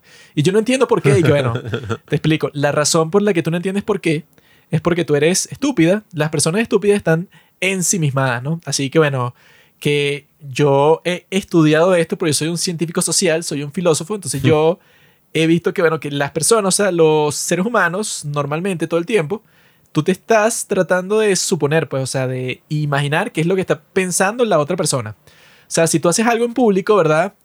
Naturalmente en tu cerebro hay un mecanismo que hace una cosa así, como que, bueno, tú supones qué es lo que cada persona que no está diciendo nada, pues, o sea, simplemente estás viendo a las personas y te imaginas qué piensan. Y bueno, ¿qué debe pensar Pablo cuando yo hice tal cosa? Eso lo haces tú automáticamente. Hay personas que son tan narcisistas como esta chica que no se les pasa por la cabeza nunca. Y bueno, sabías que Pablo es hombre, ¿no? Y te está hablando y quiere hablar contigo todos los días, quiere salir contigo, quiere ir al cine contigo, quiere todo, ¿verdad? A ti nunca se te pasa por la cabeza que él es una persona distinta a ti, debe pensar completamente distinto a ti. Entonces tú, bueno, si quieres ser su amiga, ¿verdad? Una persona, bueno, con un poquito de conciencia social, piensa que, bueno, puede ser que Pablo, bueno, quién sabe cuál será su interés conmigo y para nada va a ser exactamente el mismo que yo tengo. O sea, eso sería estúpido pensar que todo el mundo piense como tú piensas. Bueno, no sé por qué pensarías eso. Bueno, es que uno tiene un sesgo todo el mundo tiene esto de que piense que, ah, bueno, tú probablemente eres más inteligente que los demás. O sea, probablemente eres el más inteligente.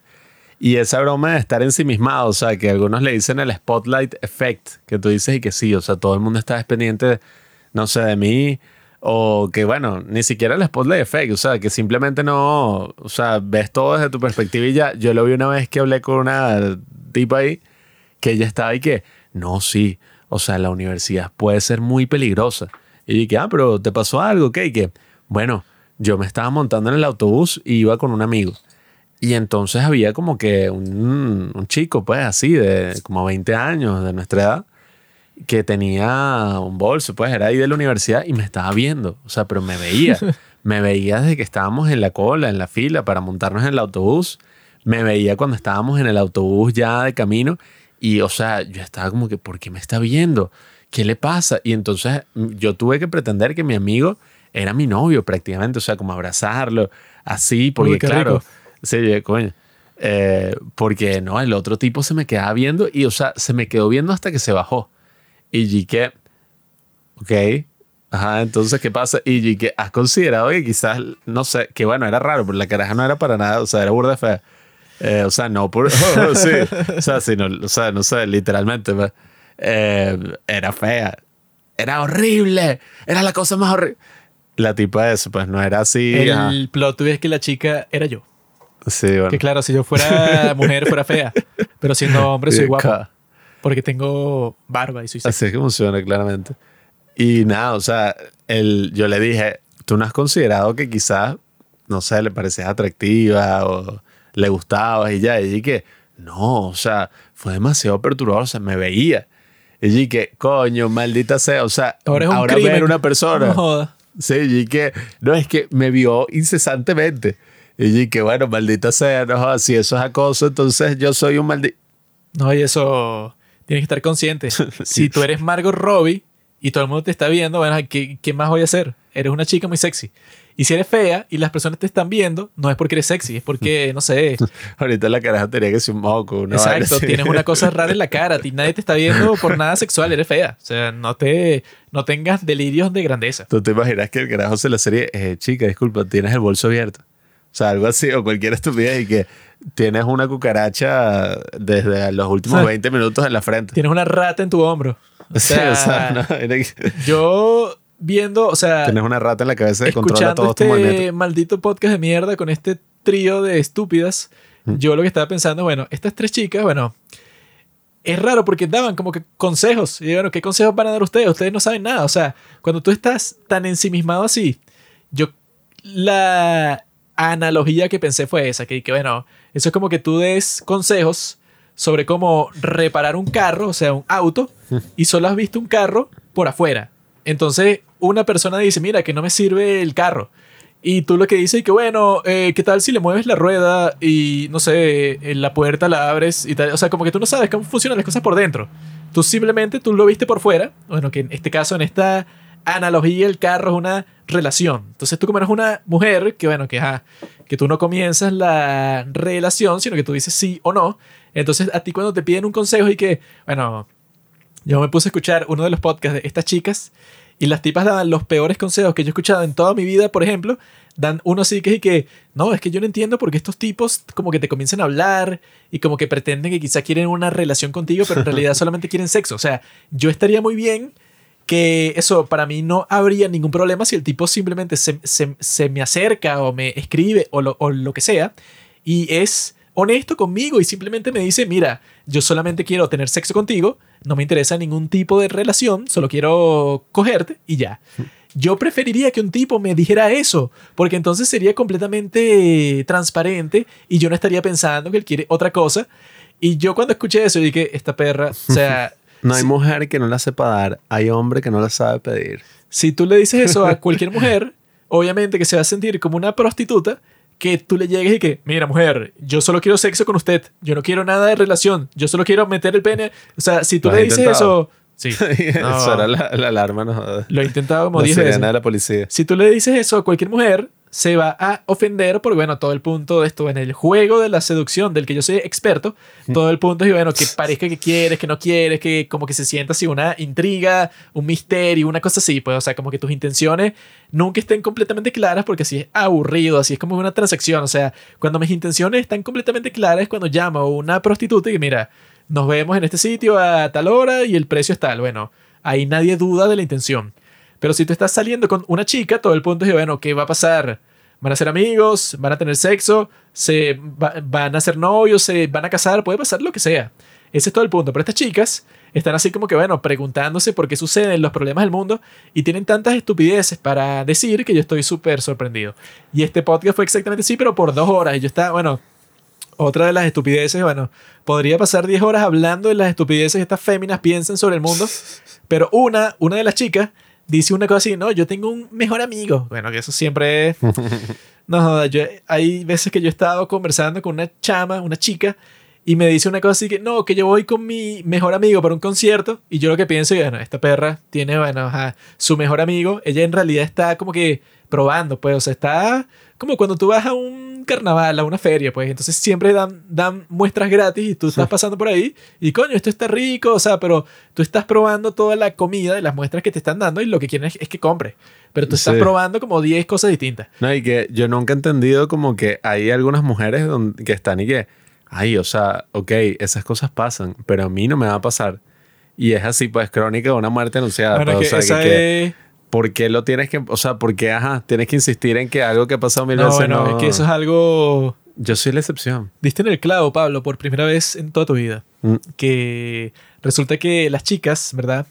Hay una tendencia que, por ejemplo, digamos que yo le digo a una mujer, mira, no sé, eh, todas las personas necesitan comer, ¿no? Hmm. yo digo eso, que es algo bastante obvio, ¿no? Si no come, te muere. Entonces, esa zorra siempre va a pasar una cosa así. Me ha pasado 500 trillones de veces. Tú dices eso, ¿no? Todas las, bueno, yo creo que los seres humanos tienen que comer sí o sí el 100% de, de las personas, ¿no? Y la chica te va a decir, no, y si alguien hace una huelga de hambre, ese no necesita comer y se muere. O sea, como que siempre, sea, tú tratas de generalizar algo, que es la única forma de hablar sobre cualquier tema, que tú digas, por ejemplo, bueno, la mayoría de los hombres, el, no sé, el 99%, si un hombre se te acerca a ti y quiere interactuar contigo, quiere hablar contigo, quiere pasar tiempo contigo, es porque está atraído a ti sexualmente, ¿verdad? Si tú le dices eso a una mujer, nunca va a ser que, oh, ok, tiene sentido. No, no. Va a ser que, no, pero yo tengo una amiga que desde los 5 años tiene un amigo y han pasado 20 Sí, años no, no. y nunca, y han dormido en la misma cama varias veces. Eso es pan de cada día, o sea, y yo lo he visto, bueno, o sea, ya a este punto de mil formas que es y que, así fue la otra vez y que, ay, eh, el cajero del Farmatodo me pidió el número. Eso es que él quiere ser mi amigo. Y dije, bueno, porque él querría ser tu amigo si no te conoce. Él quiere tener sexo contigo y que, no vale, ah, estás loco, o sea, esas cosas no son así, o sea, el, ¿por qué todo lo que tiene que, o sea, porque siempre que un hombre habla con una mujer tiene que ser así, o sea, eres un enfermo. O sea, Resulta que entonces, ay, bueno, hablan y que me dijo para ir a tomarme un café para hablar. Y que, coño, ya él no quiere ser tu amigo, o sea, él quiere tener sexo contigo. Y, no, no, yo le voy a decir que no es lo del café, pero yo le voy a decir que tengo novio. Y que bueno, le dijo que tenía novio y ¿sabes qué le respondió el amigo? puta. no, le dije que no importa, lo puedo- y que conmigo lo puedes engañar. y, dije- y ella, ay, qué horrible. O sea, ¿cómo me dijo esto? Y dije, marico, te lo dije No, es 60 que- veces. O sea, o sea- como que, o sea, llegué, crónica de una muerte anunciada. O sea, uno dice, uno dice, uno dice que, no, pero es que, o sea, no entiendo cómo puedes ver el mundo así.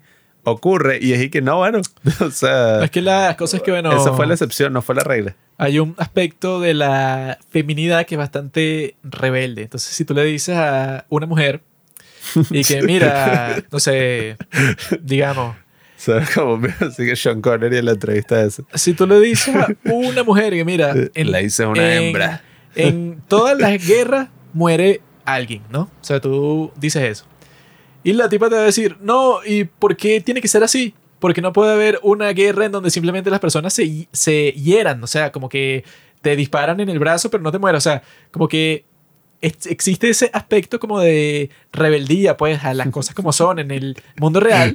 Y entonces cuando tú le dices una regla del mundo, como que si, no sé, si el cielo está nublado, entonces lo más probable es que llueva, te va a decir que no, una vez yo estaba de viaje y estaba todo nublado y al final no llovió, sino que salió el sol. Y que bueno, perra, yo entiendo. Ese es el punto, ¿no? Ajá. En ese momento pasó eso. Pero yo te estoy, o sea, ninguna regla en este mundo es de 100%, ¿verdad? El, o sea, el 100% de los hombres, por ejemplo, no tiene pene. O sea, existe un porcentaje de 0,1 que, no sé, nació sin pene o que se le cortó lo que sea. Dices todo y que, pero Kant, no podemos poner eso. Y entonces pon, la experiencia universal y necesaria no ocurre en todos los casos de la experiencia humana Sí, solamente es por probabilidad. Estas tipas es como que cuando yo digo, por ejemplo, y que bueno, todo el mundo piensa que eso es estúpido. Yo tengo un amigo que dice que, mira, perra, cuando yo digo todo el mundo, no me refiero literalmente todo el mundo. O cuando yo le digo así que, mira, es que nadie va a creer que, claro que sí, porque yo tengo un primo y que, ok, pero el punto no es ese. El punto es que cualquier regla, ¿verdad? No es 100%, sino que es, y bueno, la gran mayoría de las veces. Yo me Claro. imagino que existirá una pareja de amigos en este mundo en donde la mujer es un 10 de 10 absoluto así, pues, o sea, es así Millie Bobby Brown. Y bueno, y su, Asco. y su mejor amigo es, no sé, es Pablo. Y por Mm. alguna razón, o Me sea, llevó Brown, estás loco. pasan todo, el, pasan todo el día juntos, o sea, como que duermen en la misma cama, van para la playa y la tipa está semi desnuda frente a él y todo. Me imagino que pasará eso y bueno, y entre esos dos amigos nunca ha sucedido nada sexual y nunca pasará, etcétera. No, bueno, es que, o sea, no, puede que haya un día donde mañana no amanezca. Y que, ok, pero o sea, eso no significa que entonces tú vas a actuar como que mañana no va a amanecer y como que, nunca va, no, o sea, no, tú no sabías que en 1400 eh, ah. explotó un volcán en la isla de Takamichuki y en esa isla no amaneció porque, o sea, como que la ceniza cubrió toda la isla por un mes y durante todo ese mes nunca vieron el sol. Por lo tanto, y, mira, o sea, todo el punto es que, bueno, si existe esa pareja de amigos súper cercanos que nunca han cogido, eso no importa porque cualquier cálculo que tú haces en tu vida diaria no la haces por la excepción, sino la haces por la regla. O sea, eso me imagino que, no sé, en Tanzania deben existir como 10 personas que viven súper bien, pero nadie se va a mudar para ese país de África de mierda porque en promedio la gente vive de la mierda. Entonces, si tú vas a aplicar eso a todo, como hace, bueno, cualquier persona, entonces piense, bueno, los hombres y las mujeres pueden ser amigos. Bueno, de poder puede llegar un unicornio y te mete el cuerno por el trasero. O sea, de que puede, pasar? eso, claro que puede pasar. ¿De verdad? Sí. Tengo otra razón más para vivir. A mí me pasó una vez.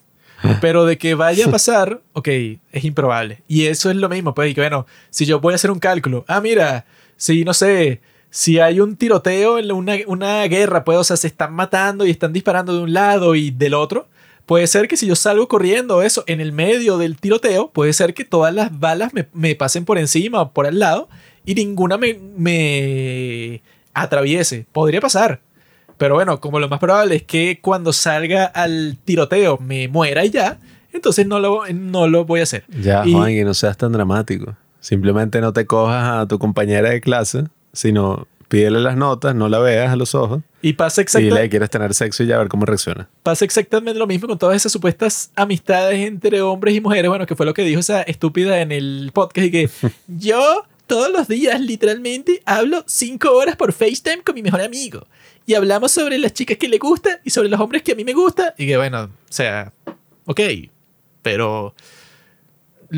eso lo han hecho varias veces en este show que se llama Kill Tony que eso, como que no sé por qué, como que una de las personas que se están presentando en ese show de comedia hace referencia a su mejor amigo de la infancia que siempre han estado como que juntos todo el tiempo, pero nunca ha existido ningún tipo de sentimiento sexual, ¿no? O sea, una cosa platónica completamente, ¿no? Y en Kill Tony, cuando una mujer dice eso, porque siempre, el 100% de las veces una mujer, dicen que, ah, bueno, ok, vamos a hacer un experimento que puede ser chistoso. ¿Por qué no lo llamas y le dices de chiste que, bueno, que quieres ir para su casa a tener sexo? Han hecho eso como tres veces y todas las veces el tipo dice que, ¿en serio? ¿Qué? Bueno, dale, pues, o sea, dale, o sea, yo estoy listo, voy a limpiar mi casa, bueno, ya tengo todo listo, bueno, puedes venir cuando quieras, o sea, estoy completamente preparado. O sea, el tipo se le cumplió el sueño. Han hecho eso en ese show en vivo y es como que para burlarse, bueno, tú pensabas, no, este es el amigo con el que nunca he tenido nada y nunca lo tendré, mientras que el tipo, bueno, si tiene el mínimo chance, tiene sexo contigo, ¿no? Y lo interesante de eso es que, bueno, si, si lo comparas, por ejemplo, con cómo hablan, pues, estas chicas tan inteligentes del podcast Calher Daddy, que estas tipas cuando hablan sobre un tema así, piensan que, bueno, es obvio que el tipo te quiere coger y en cualquier momento que él tenga chance, lo va a hacer, ¿no? Pero no se pone en esa actitud estúpida de que, ¿por qué las cosas tienen que ser así? Porque simplemente me, no pueden valorarme por la persona que soy y no pensar sexualmente sobre mí. O sea, que esa yo creo que es la, bueno, de todas las palabras estúpidas del mundo, sexualizar es la palabra más estúpida de toda la historia. Porque como que se usa, o sea, no sé ni cuál es el origen de la palabra, pero todos los usos que yo le he visto y que salí de mi casa vestida así como que normal y estaba caminando por ahí y eso, no estaba mostrando piel ni nada. Y un tipo se me acerca y me dice que me ve muy bonita y que soy muy sexy. Y está ahí que me está sexualizando. O sea, no sé ni, ni siquiera. le gritaste la monja el otro día y que, mami, qué rico. Eso es sexualizar.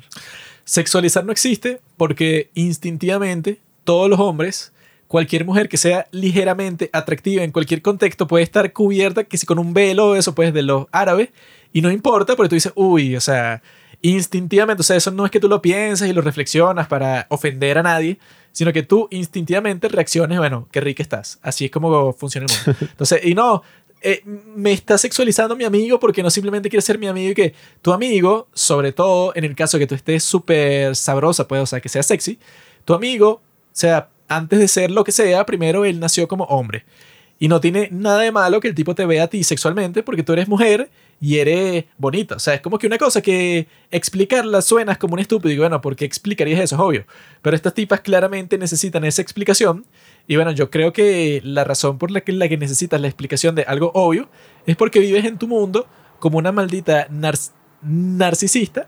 Porque claro, o sea, la cultura, eso que yo creo que es dañino, pues, o sea, esa parte de la cultura del día de hoy que yo creo que se ve mucho por el internet, o sea, si tú estás en Instagram o en TikTok o en lo que sea, existe una tendencia que es que primero tú, nena, o sea, cualquier problema que tú tengas, lo primero es tu salud mental, tú tienes que tenerte a ti misma de prioridad, cualquier cosa que te pase a ti, primero cuídate a ti, primero ámate a ti misma por completo antes de tener cualquier tipo de relación, tú estás primero, o sea, todo es así como que la prioridad totalmente sobre ti. Y a ti te pasa cualquier cosa y no tienes que soportar nada de nadie. Y si estás sufriendo, bueno, salte de esa relación lo más rápido posible. O sea, es, es ¿Qué vas a decir? y yo, aquí no, tranquilo. y déjala tranquila. y esa era una primera cita, estoy diciendo todo eso. hay una tendencia que dice... ¿Qué eso? O sea, es toda una cuestión y que, bueno, para protegerte a ti, porque tú no puedes dejar que nadie se, se aproveche, ni te manipule, ni tal y tal y tal. O sea, pero que todo es, o sea, como que la combinación entre eso, bueno, que es del individualismo total de que yo no necesito a nadie, a ningún hombre. Esa es la parte uno. y la parte dos es que no, bueno, no es que no necesito a nadie.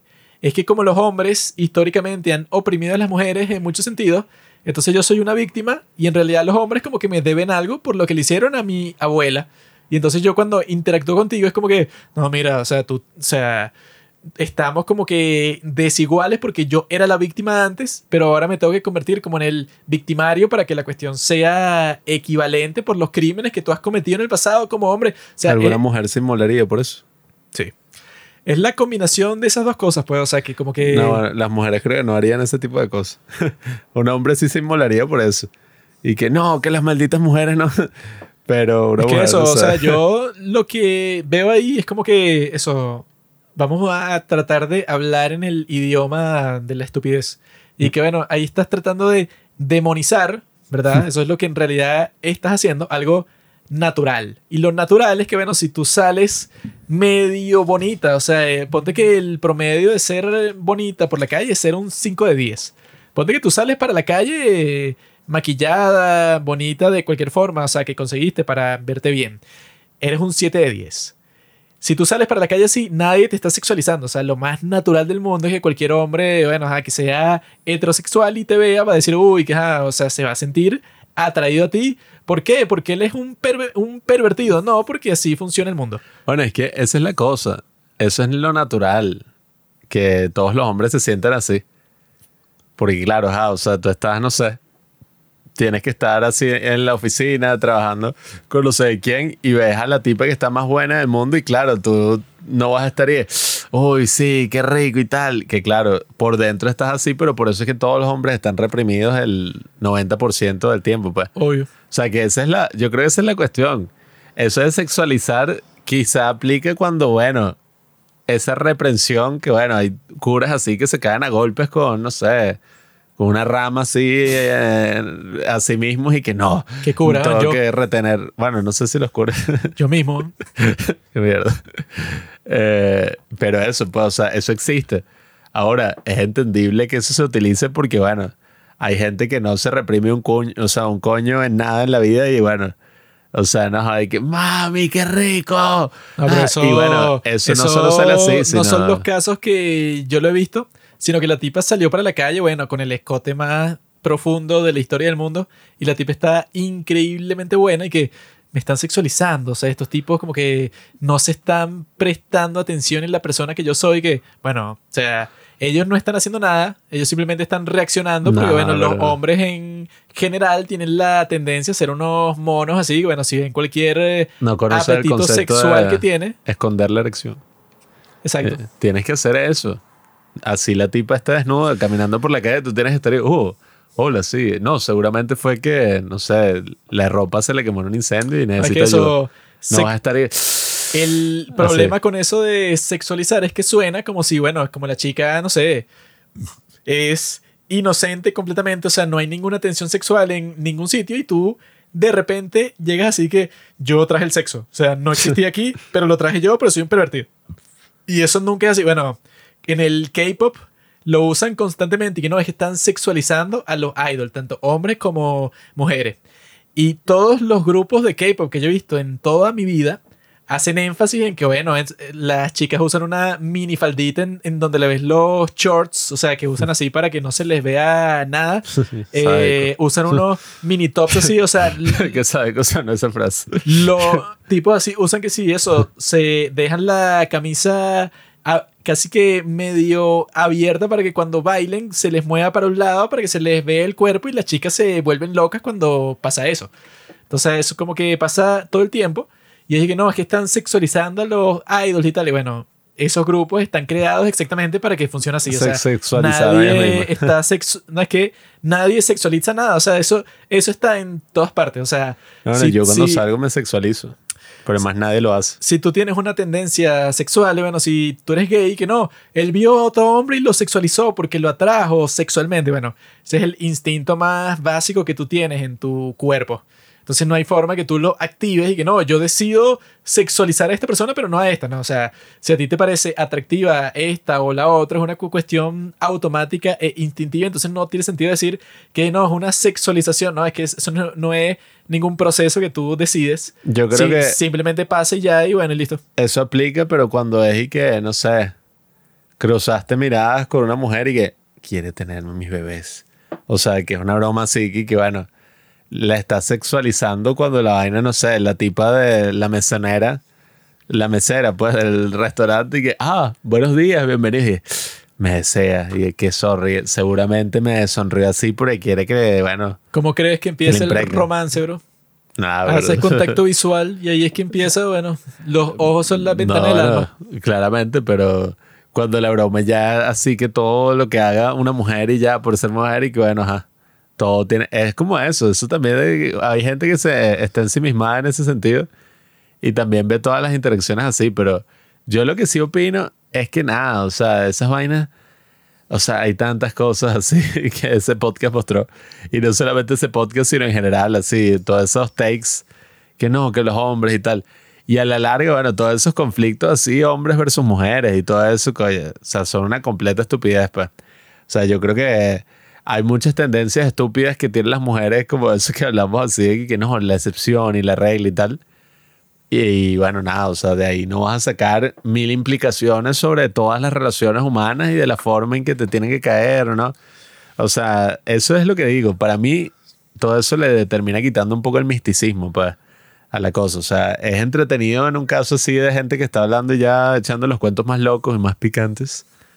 Eh, hay un podcast ahí porno y todo que, que es así como un tipo que trae así a las estrellas y es así todo como subido de tono.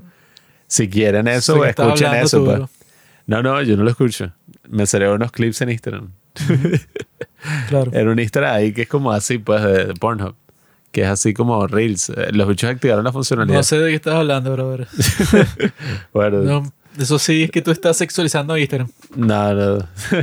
Pero nada, pues, o sea, yo sí opino que, oye, la proliferación de tantas vainas así, como uno ver constantemente esas cosas, que eso son como cosas perfectas para crear odio, para crear controversia, y por eso es que esos clips en Instagram usualmente les va bien.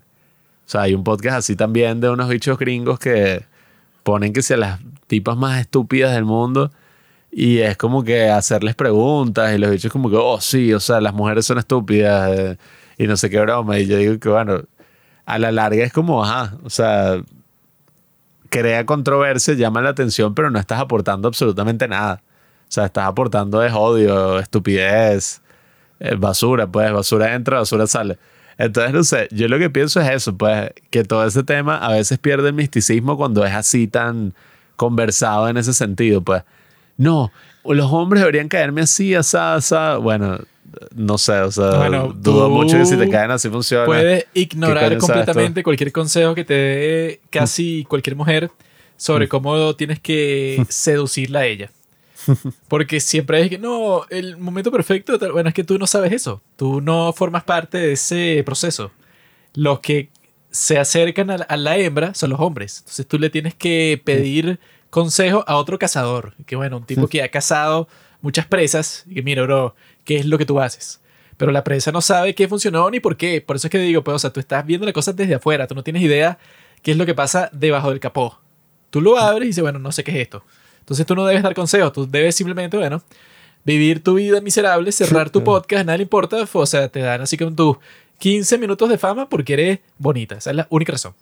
Y la que... es un hombre resentido, Juan. La del panel de esas que es fea, no sé qué hace ahí porque no sé quién quiere, quién le interesa. O sea, ese era lo mejor de Calher Daddy. Que bueno, estas chicas no están hablando de lo que se imaginaron. Ellas tienen sexo literalmente con un tipo nuevo, no sé, cada una semana, dos semanas en promedio cada, no sé, 10 días. Entonces ellas cuando están hablando de todas estas experiencias no es porque se pusieron a imaginar la cuestión tipo Descartes de cómo sería un hombre que tiene sexo. No, o sea, te están hablando de lo que hicieron. Mientras que varias de estas chicas de estos podcasts y que yo solo he tenido un novio y no he querido salir con otro porque no sé qué. Entonces tú qué vas a hablar? Tú no sabes nada. O sea, tú, no sé, te hiciste, tienes tu, tu relación desde que tienes 17 años. ¿Tú qué vas a saber de nada de las citas de, de quién si no has tenido? Sonó cool, aunque la mención de Descartes ahí fue como. Nerd. Bueno, pero sí. Tú no vas a hablar así, como si fuera Descartes. Si no comprendes la referencia a Descartes, bro. What the fuck, bro. ¿Cómo hacer una referencia a Einstein? O sea, todos dicen, ah, claro, Einstein. Y vas bien, te caíste. Lo sé. Eso es lo que yo le diría a estas chicas, que mira, ustedes, ¿verdad? O sea... Es que ustedes tienen una visión muy eh, racionalista. Tienen que irse más al, a la visión empirista y hablar de sus experiencias reales y que sus experiencias sean locas. Esa es la peor parte de eso, pues, o sea, que bueno, tú que vas a tener un podcast hablando de citas, si eres una maldita una puritana que has tenido como tres citas en toda tu vida, tienes como 24 años y has visto, no sé, como a dos hombres y uno de ellos te engañó porque le dio un besito a tu compañera de clase cuando tenías 15 años. Bueno, tú no sabes de lo que estás hablando. Tú lo que haces es vomitar lo que has escuchado en redes sociales de cómo es la cosa y tal, o sea, es la guerra cultural de los hombres y las mujeres y Barbie y tal, tú regurgitas eso en tu mierda de podcast y ya. Por eso es que el mejor podcast para mujeres de, toda la historia era Cal Her Daddy, porque estas sí eran dos perras que, bueno, que no tenían vergüenza en decir que, bueno, sí, yo quiero que me cojan y a mí me gusta que me hagan esto y yo chupo pene de esta forma y te daban todos los detalles exactamente y le... Ese clip lo voy a guardar. y le ponían un nombre así que no, bueno, es, esto es lo que tienes que hacer, te doy las instrucciones y tal, o sea, unas tipas locas. Eso es lo que divierte a las personas, pero si tú vas a hacer un podcast de citas y que yo me acuerdo cuando conocí a mi novio en el tercer año seguimos juntos y salimos por ahí. O sea, a nadie le importa. Y por eso es que podemos pasar a conversar sobre el otro tema que tenemos para el día de hoy, que es el tema, bueno, de que yo creo que simplemente el cine se va a extinguir, todo se va a ir para la mierda y que, bueno, no nos queda de otra sino es como que estás yendo, o sea, para un sitio en donde tú sabes que al final del recorrido hay un cementerio y tú mm. estás como que, bueno, o sea, ¿qué carajo? Es que este es un momento muy particular de la historia porque algunos están inmolándose por lo de Palestina, otros están grabando un podcast ahí, no, que las mujeres que sacaron un podcast y ese podcast nosotros lo escuchamos y no nos gustó y sacamos otro podcast criticando. Y al mismo tiempo está ocurriendo toda una transformación donde miles y, bueno, cientos de miles de ingenieros y billones de dólares están en juego para automatizar, transformar, darle a una inteligencia artificial todo lo que hacemos los seres humanos en una especie de revolución y decir como que sí, o sea, esto es lo mejor que le va a pasar al mundo. Vamos a relegar todo, o sea, hasta el arte a la inteligencia artificial. Entonces, bueno, es como muy eh, surreal todo lo que está ocurriendo, muy distópico. Yo he estado leyendo mucho sobre la inteligencia artificial. Hice algunos trabajos, algunas cosas por ahí, pero lo importante. ¿Quién, eres tú? Elon Musk, bro.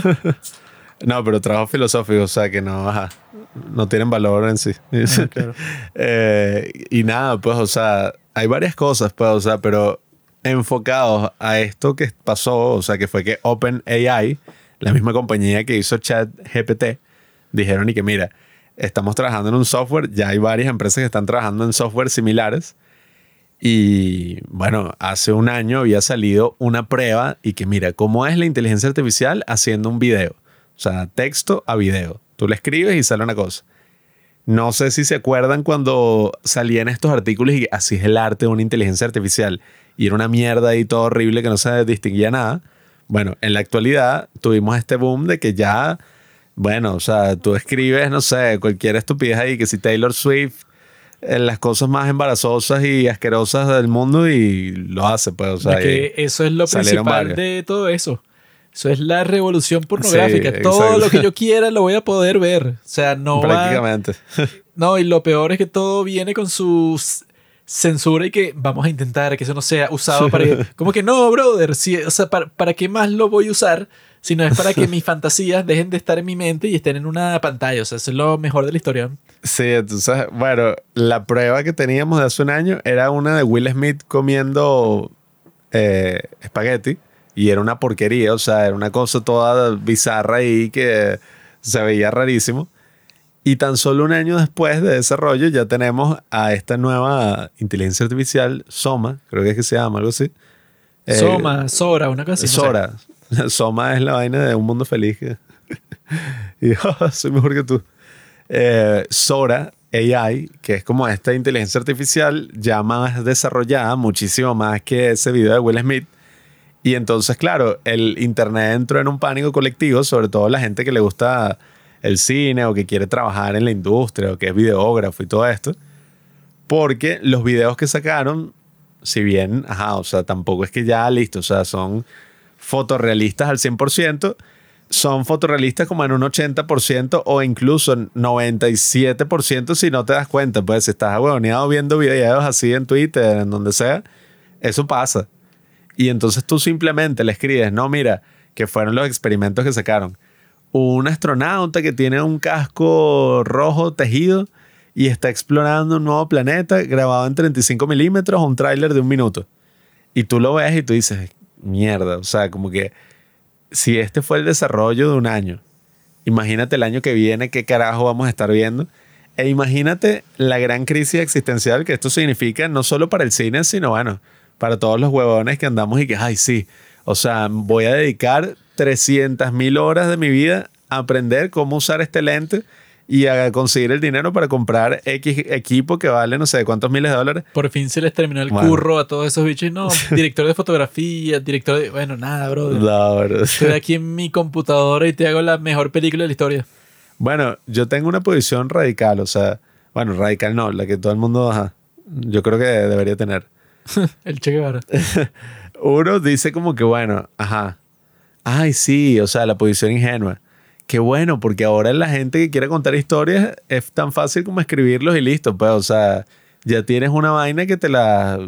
En tres horas, o sea, o ni siquiera en dos días, vamos a ponerle para ser más, más realista. En dos días ya tienes una película nueva. O sea, hiciste una nueva película. Y que eso es impensable. Está esa posición y está mi posición que es como que, o sea, ¿cuál es el punto? O sea, ¿cuál es el punto de querer utilizar una inteligencia artificial para hacer arte. O sea, porque uno podría decir, está el punto de vista tecnológico, o sea, como que, ah, claro, o sea, esto es una herramienta más que va a ayudarnos a mostrar nuestra visión. Pero si tú haces cine escribiendo una vaina y viéndolo visualizado y cambiándolo así, eso no es cine, o sea, eso es como otra cosa. O sea, porque al fin y al cabo, el proceso de hacer una película o de hacer una obra de arte es un proceso donde, bueno, a medida que tú vas enfrentándote a limitaciones en la vida real, o sea, eh, colaborando con otras personas, eh, bueno, llevando tu gran idea, tu gran guion a la realidad, ese guion va modificándose, o sea, va cambiando, eh, salen nuevas cosas, cosas que nunca te hubieras imaginado se dan, y eso queda completamente tirado a la basura con esta nueva inteligencia artificial, pues, y con este nuevo panorama ¿Qué pasa? Eso probablemente reemplace todo lo que es ya de por sí formulaico, todo lo que ya es de por sí, no sé, ese look empresarial que tú lo que quieres es que sea lo más eficiente posible, como esos TikToks que sacan como con inteligencia artificial, que dices como, bueno, vainas así como súper locas, pero bueno, yo creo que al futuro van a funcionar porque, bueno, si la mayoría de las cosas terminan siendo así, o sea, como de fábrica, bueno, entonces no vas a notar mucho la diferencia. Pero yo recuerdo un clip que a mí me gustó mucho en su momento de Hayao Miyazaki, que él le presentaron como, mira, estamos haciendo este programa donde, por ejemplo, unos zombies, nosotros así, pues con un algoritmo, se mueve de una manera súper loca, pues. O sea, que si la cabeza la tiene en el pie y entonces se mueve moviendo la cabeza como si fuera su pie, pues, una vaina así loca. Y entonces me acuerdo que Miyazaki le mostraron este demo, o sea, Hayao Miyazaki, el director de Estudio Ghibli, el que hizo el viaje de Chihiro, bueno, mi vecino Totoro, todas estas películas, todas estas obras maestras de la animación. Y el tipo dice como que, bueno, esto es lo peor que yo he visto en toda mi vida. y los carajos se quedan y que, y que este es el peor invento que yo he visto y no sé ni siquiera por qué lo hicieron. Y me hace perder que si la fe en la humanidad. Porque el tipo dice como que, bueno, no entiendo por qué querrían hacer algo así que, que lo diseñe una máquina. O sea, no entiendo por qué querrían delegar el arte y el proceso de expresión humana a una computadora. Entonces, bueno, eso es como mi punto, pues, o sea, como que, bueno. Bueno, es que lo que siempre suele suceder en la historia es que, bueno, ¿qué es lo que puede querer la mayoría de las personas que pase? Y cuando eso pasa, bueno, eso es lo que termina de suceder. Yo creo que si suele sea, si se desarrolla pues una tecnología así, que ponte, no sé, que en 10 años cualquier persona pueda tener una aplicación en su teléfono o un programa en su computadora en donde tú pones cualquier texto que tú quieras y te haga eso, pues una simulación en video de la cosa que tú pusiste. Bueno, tú describiste, no sé, yo quiero ver un partido de fútbol entre el Barcelona del 2015 y no sé, y el Real Madrid del 2004. Entonces, no sé, como que hazlo así, pero visualmente, o sea, que sea completamente real, con, bueno, eso, que sea lo más realista eh, posible del mundo. Y te hace el partido así, que no se distingue nada en cómo sería, bueno, si tú lo hicieras en la vida real, con un montón de técnicas súper complicadas para que todo se viera realista con respecto a la época de dónde es cada equipo de fútbol y tal. O sea, yo creo que si eso llega a existir en el futuro, que lo más probable es que exista, pues, o sea, cuando se desarrolle esta misma tecnología que te permite eso, que una cosa que tú tecleas se convierte en video, pero casi instantáneamente. Si eso funciona a la perfección, como en 10 años, bueno, como que hay muchísimas personas que pueden tener esa sensibilidad con respecto al arte, que no, yo prefiero que sea de una forma más natural, más orgánica, para que no tenga sea, para que no se sienta falsa, pues, o sea, para que sea como que, para que tenga ese, esa alma. De que, bueno, si una persona hizo esta película porque vivió, no sé, una cuestión parecida cuando era niño y, no sé, la puso en pantalla ya, ya cuando era una persona adulta y eso. Así como se suelen hacer las películas el día de hoy. Y entonces las personas que les encanta el cine pueden decir para el futuro y que no, bueno, así es como se tiene que continuar haciendo y tal, como que se mantienen fieles pues a ese concepto. Pero si existe una tecnología tan poderosa así que, bueno, yo medio tecleo un guion y se hace a la perfección con los actores que yo quiero. Y eso puede, o sea, como que yo puedo eh, administrar eso como que hasta el más mínimo detalle. Pues, o sea, si yo quiero una escena que es el atardecer, te la hace exactamente así desde el ángulo que tú quieras, con los actores que tú quieras. O sea, si eso se convierte en algo posible, bueno, que eso no será como que tan rápido, pues, o sea, pero ponte que pase, no sé, 10 años, 15 años. Mm. Lo más probable es que, bueno, que siempre pasa lo que es más fácil para la mayoría de las personas. Si la mayoría de las personas tienen esa capacidad y disfrutan de hacer un video así, el cine como lo conocemos el día de hoy está condenado, pero por completo. Mm. Porque eso, claro, si yo, tú el día de hoy para grabar cualquier película, no sé, para grabar Napoleón necesitas que si 200 millones de dólares y necesitas un equipo de profesionales de todas partes del mundo y a los mejores actores y hacer construir un set con un montón de constructores pues y le pones efectos por computadora pero tienes que ir para el lugar. O sea es toda una travesía hacer cualquier película épica. Y bueno cualquier película común y corriente también puede ser una, una travesía si tú creas una cuestión que, bueno, que simplemente te saltas todo el trabajo duro y vas directo a lo que tú quieres ver en, pantalla, lo más probable es que eso que con el tiempo se convierta en la regla. Y no tengo idea de qué es lo que, lo que pasaría cuando eso sea posible, pero considerando que, bueno, que ya no se ve como que una cosa de ciencia ficción, sino ya como que una cuestión que en realidad se está volviendo algo verdadero entonces sí es como que pensar, bueno, cuál puede ser el futuro del cine, pues, o sea, de una película en ese contexto, considerando que yo creo que, bueno, que ya el cine el día de hoy, como que cuando tienen la competencia, bueno, de YouTube y de TikTok y de todas las cosas, bueno, que tienen que ver con video que están por internet, yo, bueno, una de, las cosas que yo no entiendo es las personas que, que ven Twitch que así que no, bueno, es que yo sigo a un montón de creadores y cuando están en vivo simplemente los veo hacer cualquier cosa, bueno, en vivo y en directo y ellos reaccionan a los comentarios que yo les mando. O sea, yo nunca he visto nada así, así como que por largo tiempo y que no, vi un streamer por dos horas. O sea, no, sé cómo soportas eso. O sea, qué tan interesante puede ser una persona para que te mantenga entretenido en vivo por, por dos horas. Sí, que yo creo que también hay como ciertas métricas que han ido cambiando con todas estas nuevas plataformas y cosas, por ejemplo. No, la película más vista, la película que recaudó no sé qué cuánto. O sea, bueno, cuando tú ves, por ejemplo, que un video de MrBeast lo ven 200 millones de personas, o hasta más, o sea, o no sé, un video de reggaetón ahí de no sé qué quién, tiene 500 millones de visualizaciones, el video musical, un billón, o sea, que tú dices, mierda. O sea, cuando una película, no sé ni cuántas visualizaciones tendrá, pero yo creo que ahí es que uno empieza a valorar otro tipo de categorías. Pues, o sea, con todo el respeto que merece Mr. Beast, yo sí creo que, que, bueno, un video de Mr. Beast no es comparable con Oppenheimer, por ejemplo. Por poner un ejemplo de este año. Pues, o con cualquier... es muchísimo mejor. Exacto, exactamente. No esa porquería de un tipo ahí que no sé, va a hacer una bomba para matar a un montón de gente. ¿Qué es eso? Yo pienso que, bueno, comparado con una buena película, eso es algo muchísimo más trascendente, o sea, algo que, resuena muchísimo más con uno a través de los años incluso que un video de YouTube. O sea, los videos de YouTube ahorita ya sí están acercándose a un nivel cada vez más cinematográfico, etcétera. Pero sigue siendo algo muy casual. O sea, incluso si tú ves algo muy bueno, no, nunca va a llegar a los lugares a los que puede llegar el cine, al menos en, en esa profundidad, ¿no? O el buen arte, o sea... Eh, Eso lo dices tú porque eres un viejo verde.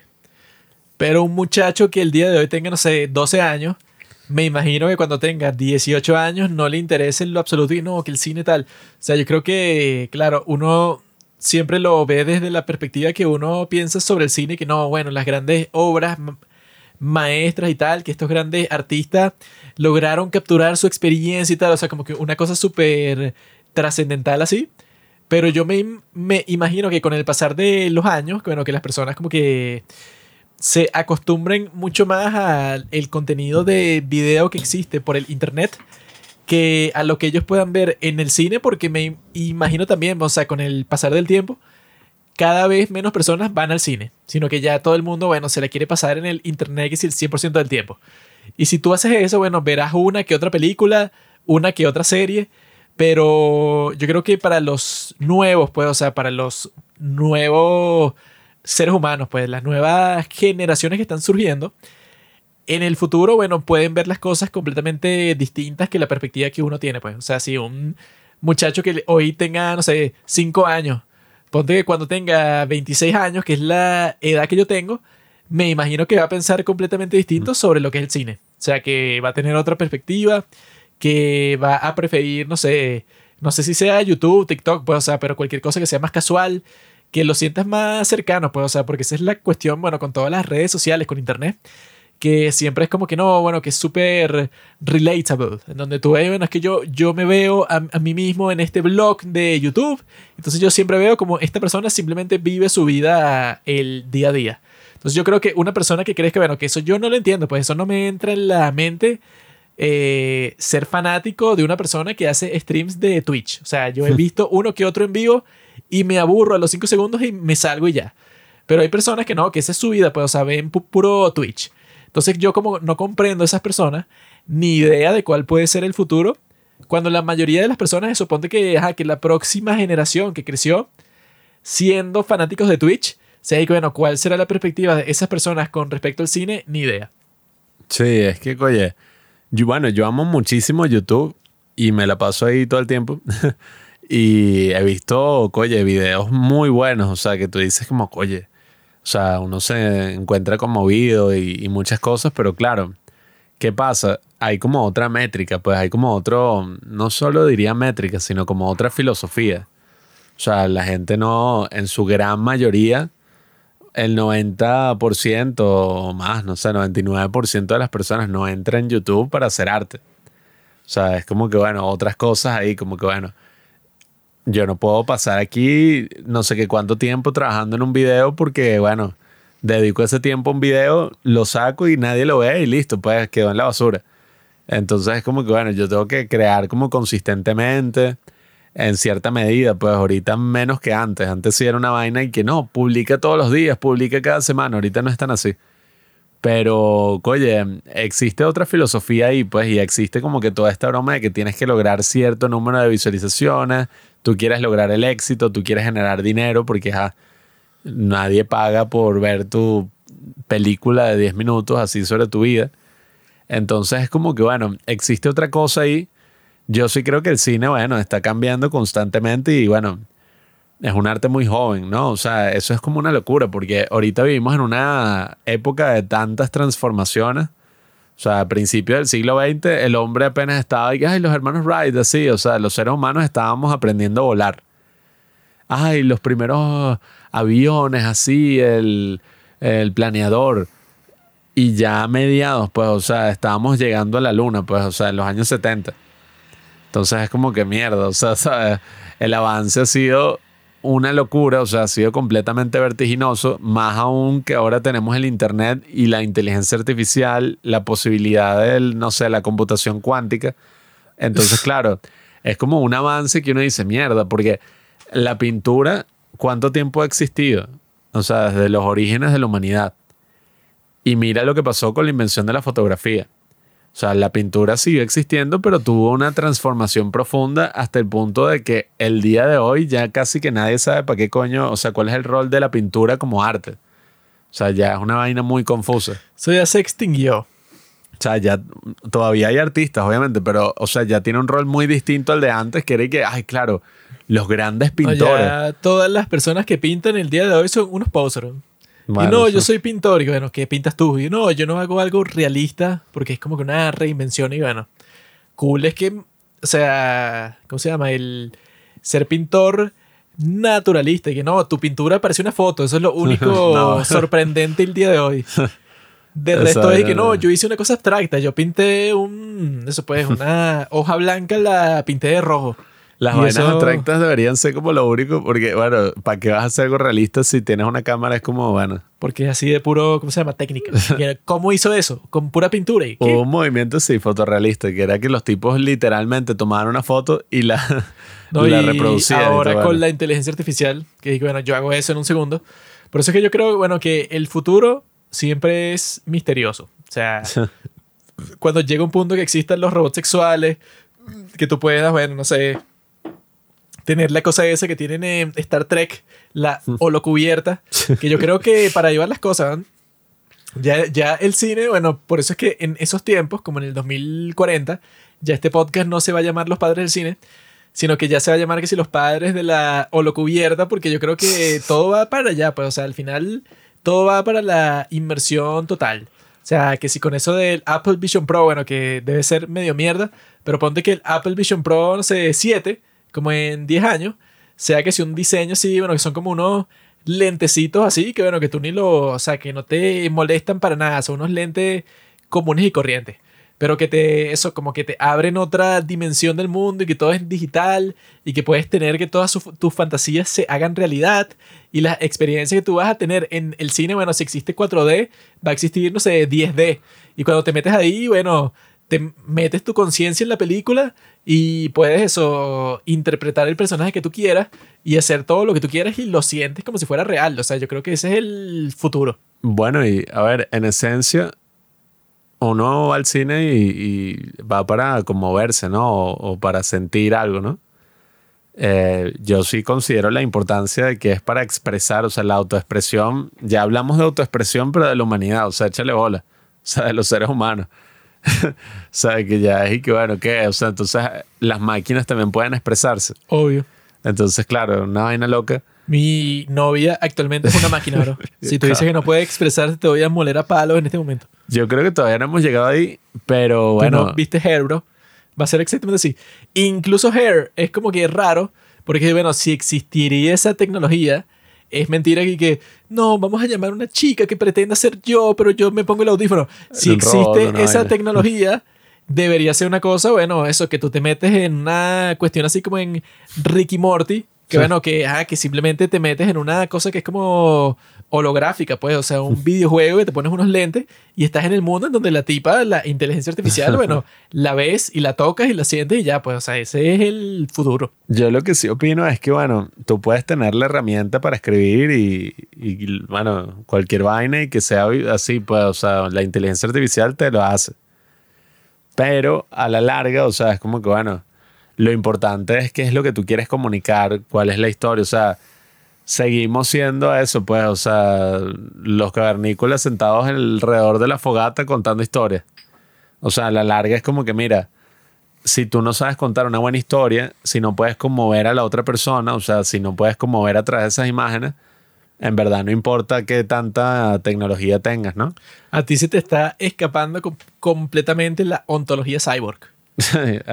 Porque con todo esto que están haciendo del Neuralink, y ah, que eso del Neuralink no son los únicos que lo están haciendo, al final del sino eso es solo una, una única empresa que está en eso, pero hay muchísimas más que quieren eso, ponerte una cosa electrónica, pues una cosa virtual que interactúe con tu biología, para que literalmente, bueno, como dice Elon Musk, que tú técnicamente el día de hoy eres un cyborg, porque si yo te quito tu teléfono, estás como que desubicado en este mundo y hay un montón de cuestiones que tú simplemente no tienes acceso, pues, o sea, que no puedes hacer.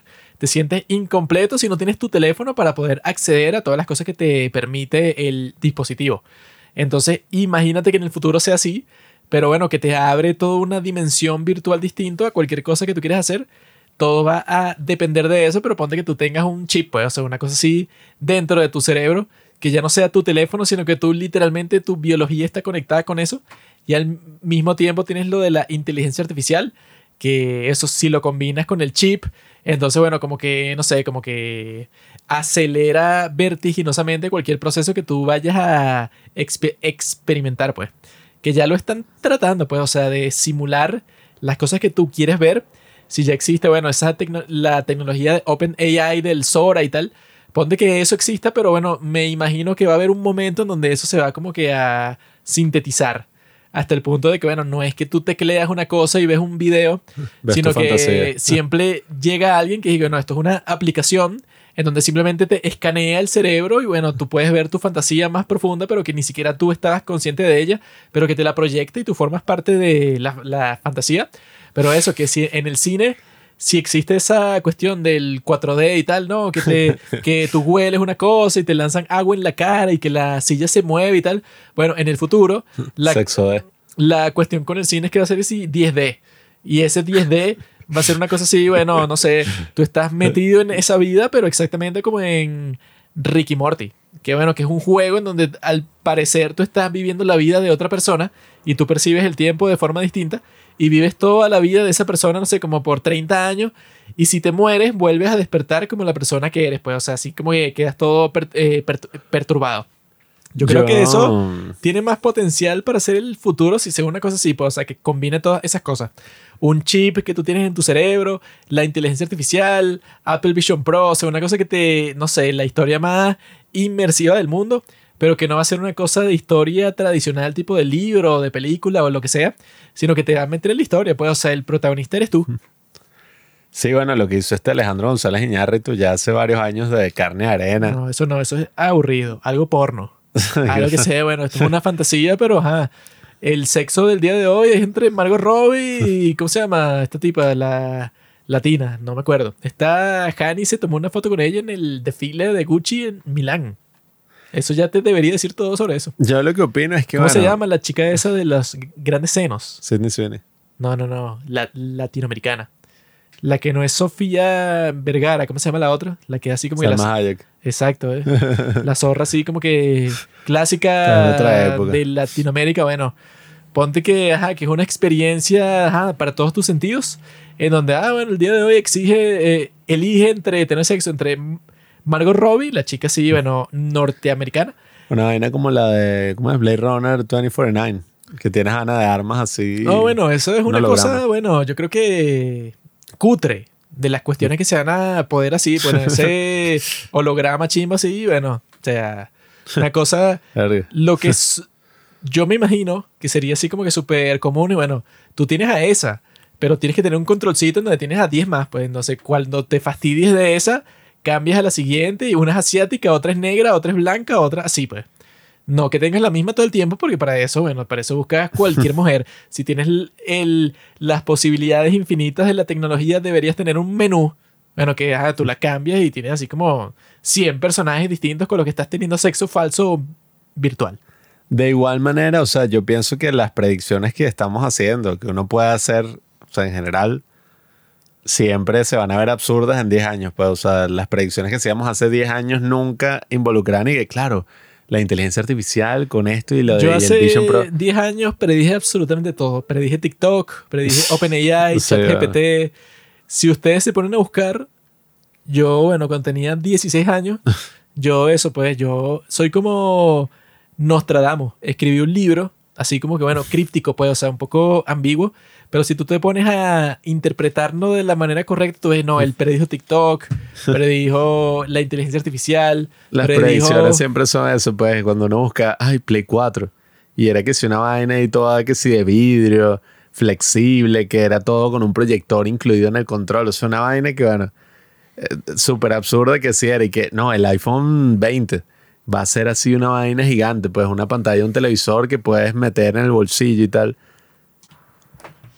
Como siempre, el futuro es un misterio. Si vemos todas estas predicciones de hace 50 años, bueno, son lo más ridículo que hay, o sea, que podemos ver incluso de hace algunos años y ya. Entonces, respecto al cine y a todo este nuevo paradigma, no sé, o sea, no sabemos lo que va a pasar, pero creo que tampoco hay que entrar así en un modo pánico y que no, ahora todo va a cambiar, ya nada será igual. Yo he visto gente que ha dicho, mira, lo puedes utilizar, por ejemplo, para todo esto de la cosa, las imágenes de stock o la, el video de archivo, que siempre tienes que pagar un pocotón de dinero y tal. Pero claro, lo que sí va a generar va a ser muchos cambios en las industrias, o sea, en general, en lo que es el cine como un negocio, en lo que es ser un videógrafo, por ejemplo. Y ya he visto gente que entró en pánico, o sea, gente que decía, no, ya literal nadie está salvo. O sea, imagínate, alguien quiere hacer una boda, entonces, en vez de contratar a un videógrafo que va a ir a grabar la boda, contrata un robot. Eh, sí, ¿no? Y que ponen unos drones que van a estar grabando toda la ceremonia así y ya, o sea, por siempre. Y lo que van a hacer es que entonces van a, con una inteligencia artificial, eh, ellos te editan un video y listo con todo lo que se grabaron los drones y listo. Así mismo. No necesitas, ellos, mierda. Pero claro, no sé, o sea, yo personalmente sí digo, si es arte, o sea, si tú ves el cine como arte, o sea, si tú ves el cine como un negocio, si tú ves el cine como, bueno, o sea, no sé, ay, bueno, ajá, eh, eh, quiero algo que sea rápido, barato y lo quiero ya. Exacto, o sea, eso no es arte, pues. Pero si tú lo ves como arte, entonces, ¿qué coño te importan todos esos avances y todas esas cosas así? Más allá de que, bueno, tú lo que quieres al fin y al cabo es la esencia, pues, o sea, tú quieres expresar algo.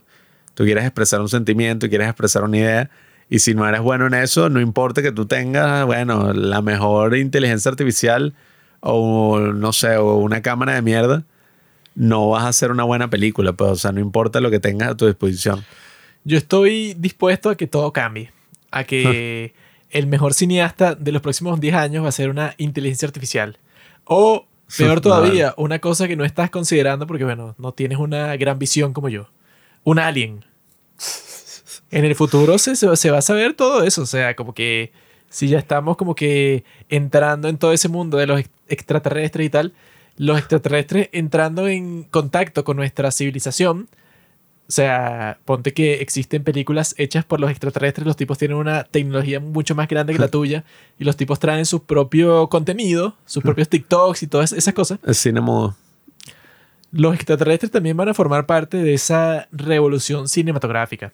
Pero yo sí creo que para el futuro el cine está muerto. O sea, así como que si tú te pones a calcular los próximos así 10, 15 años, yo sí creo que con el tiempo las nuevas generaciones se van a ir mucho más por el camino de los videojuegos, por la inmersión, por la realidad virtual, por toda esa cosa, que por el cine. Porque las personas en general el día de hoy están concentradas en que no, bueno, que todo tiene que ser súper corto porque no tienes la atención de, de, eso, pues, o sea, de concentrarte en algo. Yo soy distinto porque soy un tipo que, bueno, que yo soy un mm. tipo que lee. Ya casi nadie lee el día de hoy porque están acostumbrados, bueno, ya todo el mundo está concentrado en la pornografía, en todas esas cosas, bueno, que claro, son más estimulantes que el libro, porque el libro es simplemente, bueno, un papel ahí con una cosa impresa. Mientras tanto que la pornografía es, bueno, esta tipa está súper sexy así, haciendo actos sexuales, que bueno, es genial, es uno de los mejores inventos del mundo, pero eso como que más interesante, o quizá, bueno, no sé, como que el rival principal de la pornografía son los libros. Y bueno, el que está ganando en este momento es la pornografía, pero imagínate el poder de la pornografía de eso en 10 años. Así que sea una cosa, bueno, como lo de Willy Wonka. O sea, que sea como que la... Él estaba creando un sistema en la película de Willy Wonka con Johnny Depp. Estaba creando un sistema para que desde la televisión te puedan entregar un chocolate así como una publicidad. Imagina que en vez de un chocolate es una vagina. Y bueno, tómala. Sí. no parecería estar agarrando una. Parecería estar agarrando un falo. Bueno, lo que tú quieras, puede ser pene, lo, lo, que sea, pero ponte que en el futuro es una cosa así, pues. Y que no, bueno, este es el nuevo servicio, inscríbete aquí, una cosa así, y te escanea el cerebro y ahí está, bueno, o sea, tú vives en, el mundo Pablo, o sea, tú entras ahí y todas las cosas que tú quieres simplemente son realidad, pues, o sea, es el mundo como ese de Shark Boy y Lava Girl. o sea, es como que un, un río de leche y galletas en donde tú eres feliz, pues. En mi caso sería un río de sangre y muerte. O sea, una cosa así que tú dices. estamos en una simulación. En mi caso sería una isla en donde las de New Jeans, como que las cinco viven conmigo y yo tengo sexo con una, eso cada día distinto de la semana y el fin de semana descanso.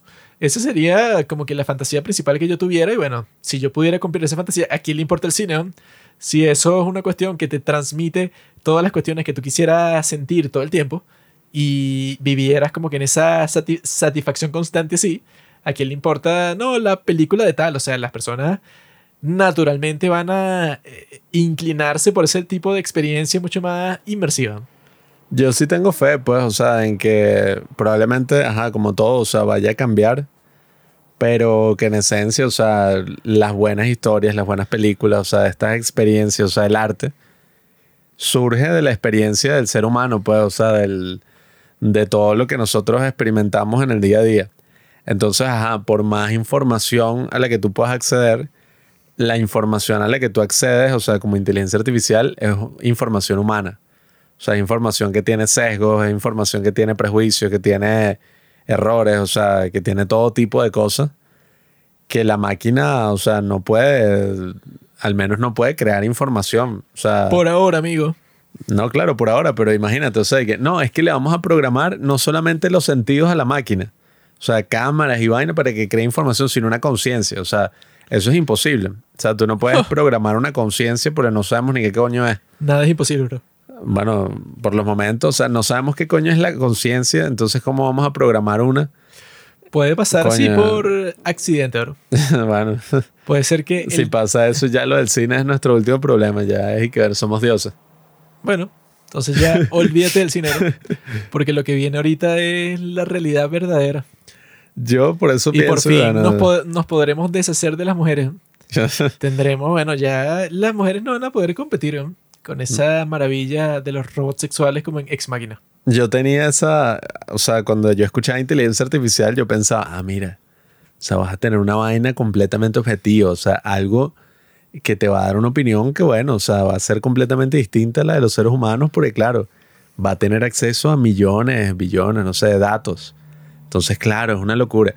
Pero bueno, por los momentos eso es un mito, pues, o sea, la inteligencia artificial no es objetiva porque la información a la que accede es humana, pues, o sea, y la humanidad, o sea, no, no tiene como que eso, pues, una manera objetiva, o sea, buscamos ser lo más objetivos posibles a través de la ciencia, incluso la misma matemática, pues es como un mundo que hemos creado, ¿no? Pero no podemos decir que es infalible, o sea, no podemos decir que es algo, por lo tanto, los datos a los que accede la inteligencia artificial lo que hacen es replicar nuestros patrones de cierta manera, pues. Entonces, es como, yo veo como muy difícil que tú vayas a crear un programa que eso, pues, o sea, que crea su propia información, que crea sus propios patrones sobre el mundo, porque al final lo que nosotros llamamos información, o sea, todas esas cosas son creaciones humanas. Entonces es como que, bueno, ¿cómo coño va a haber algo que va a crear algo, o sea, que, que va más allá del, del, sentido humano? Creo que ni lo podríamos percibir, o sea, sería una cosa que no, o sea, no entra en nuestra experiencia. Entonces, por eso mismo yo digo que, bueno, que el tema de todo esto, estas nuevas tecnologías y tal, ya veremos, pues ya veremos qué nos depara el futuro. Quizás algo totalmente distinto a lo que nos imaginamos, como siempre es. Y, y, nada, o sea, por eso es que yo sigo esperanzado con el tema del cine, con el tema del arte, porque yo digo que, bueno, independientemente de que los tiempos cambien y de las nuevas tecnologías, o sea, hay una esencia ahí que, bueno, que nunca cambia. O sea, siempre hay como una esencia ahí que se mantiene. Entonces yo creo que la esencia que se mantiene es que, coño, o sea, tú conmover a las personas y, todas esas cosas, eso no se hace simplemente reciclando miles de ideas que están por ahí, porque el mismo Tarantino, pues, y que no, él lo que hizo fue copiar escenas. Esa broma también es un show. O sea, ok, el tipo es bueno no porque haya copiado una escena random que el bicho vio una película japonesa en los años 50. Él es bueno porque su historia y, todo el, mundo pues que crea en la película es, oye, excelente, o sea, uno conecta con eso, o sea, uno conecta con todas esas influencias, con la historia, con los personajes, con la trama, o sea, todo. No es por esos referentes que utiliza que por eso es bueno, o sea, eso es un mito. Según el filósofo Heráclito, el mundo está en constante cambio, amigo. O sea, no hay nada fijo. Todo lo que está pasando es un caos todas las cosas que tú crees que son ah, la, esencia del mundo son eso hoy y mañana han cambiado completamente. Es un torbellino. Por eso es que tú, al no entender al gran Heráclito. El paradigma de la permanencia, ¿lo conoces? Estás fallando. Todo está en constante cambio. Todo es como un río. Y si tú entiendes eso, que es lo que yo hago, bueno, sí que puedes en realidad comprender. Es presocrático. Entonces, mucho más inteligente. ¿Qué pasó? pasó?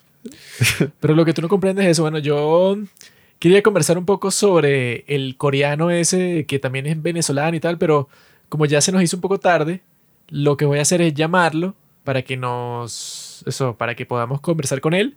En alguno de los capítulos de Los Padres del Cine es un tipo que se ve bastante chévere, bastante inteligente, interesante y tal. Vamos a conversar con él, bueno, para que se una a nuestro movimiento aquí, pues, o sea, del podcast y tal. Yo creo que diría que sí, o sea, ¿por qué diría que no? No sé, así que tendría que decir que sí. Voy a contactarlo, voy a hablar con él y bueno, entonces en vez de hablar de lo que la, la maravilla, pues, o sea, la sabiduría que él compartió con nosotros en ese episodio del podcast de Jordi Wild, en vez de conversar eso en este capítulo, bueno, vamos a hablar directamente con él, porque él es venezolano como nosotros y bueno, estamos conectados. Pero yo creo en eso, ¿no? O sea, yo creo que el futuro por fin, o sea, va a ser una utopía. O sea, todos estos problemas que nosotros tenemos como seres humanos van a desaparecer por completo. ¿Por qué? Porque los seres humanos también van a desaparecer por completo. Vamos a ser reemplazados por algo que es muchísimo mejor. Algo hecho de silicón. Algo totalmente libre de cualquier tipo de sesgo. Va a ser como eso, como si tú hubieras creado un dios y ese dios como es tan superior a ti, tú terminas eso, pues ya no eres necesario. Y el mundo prescinde de ti como ser humano. Dice, bueno, fuera de aquí, tú eres simplemente un mono. Y ya, y te pasas como en el planeta de los simios, pero al revés, pues, o sea, digamos que los simios serían la inteligencia artificial. Y ellos serían los que reinen ahora y nos jodimos. Y bueno, yo creo que es justo.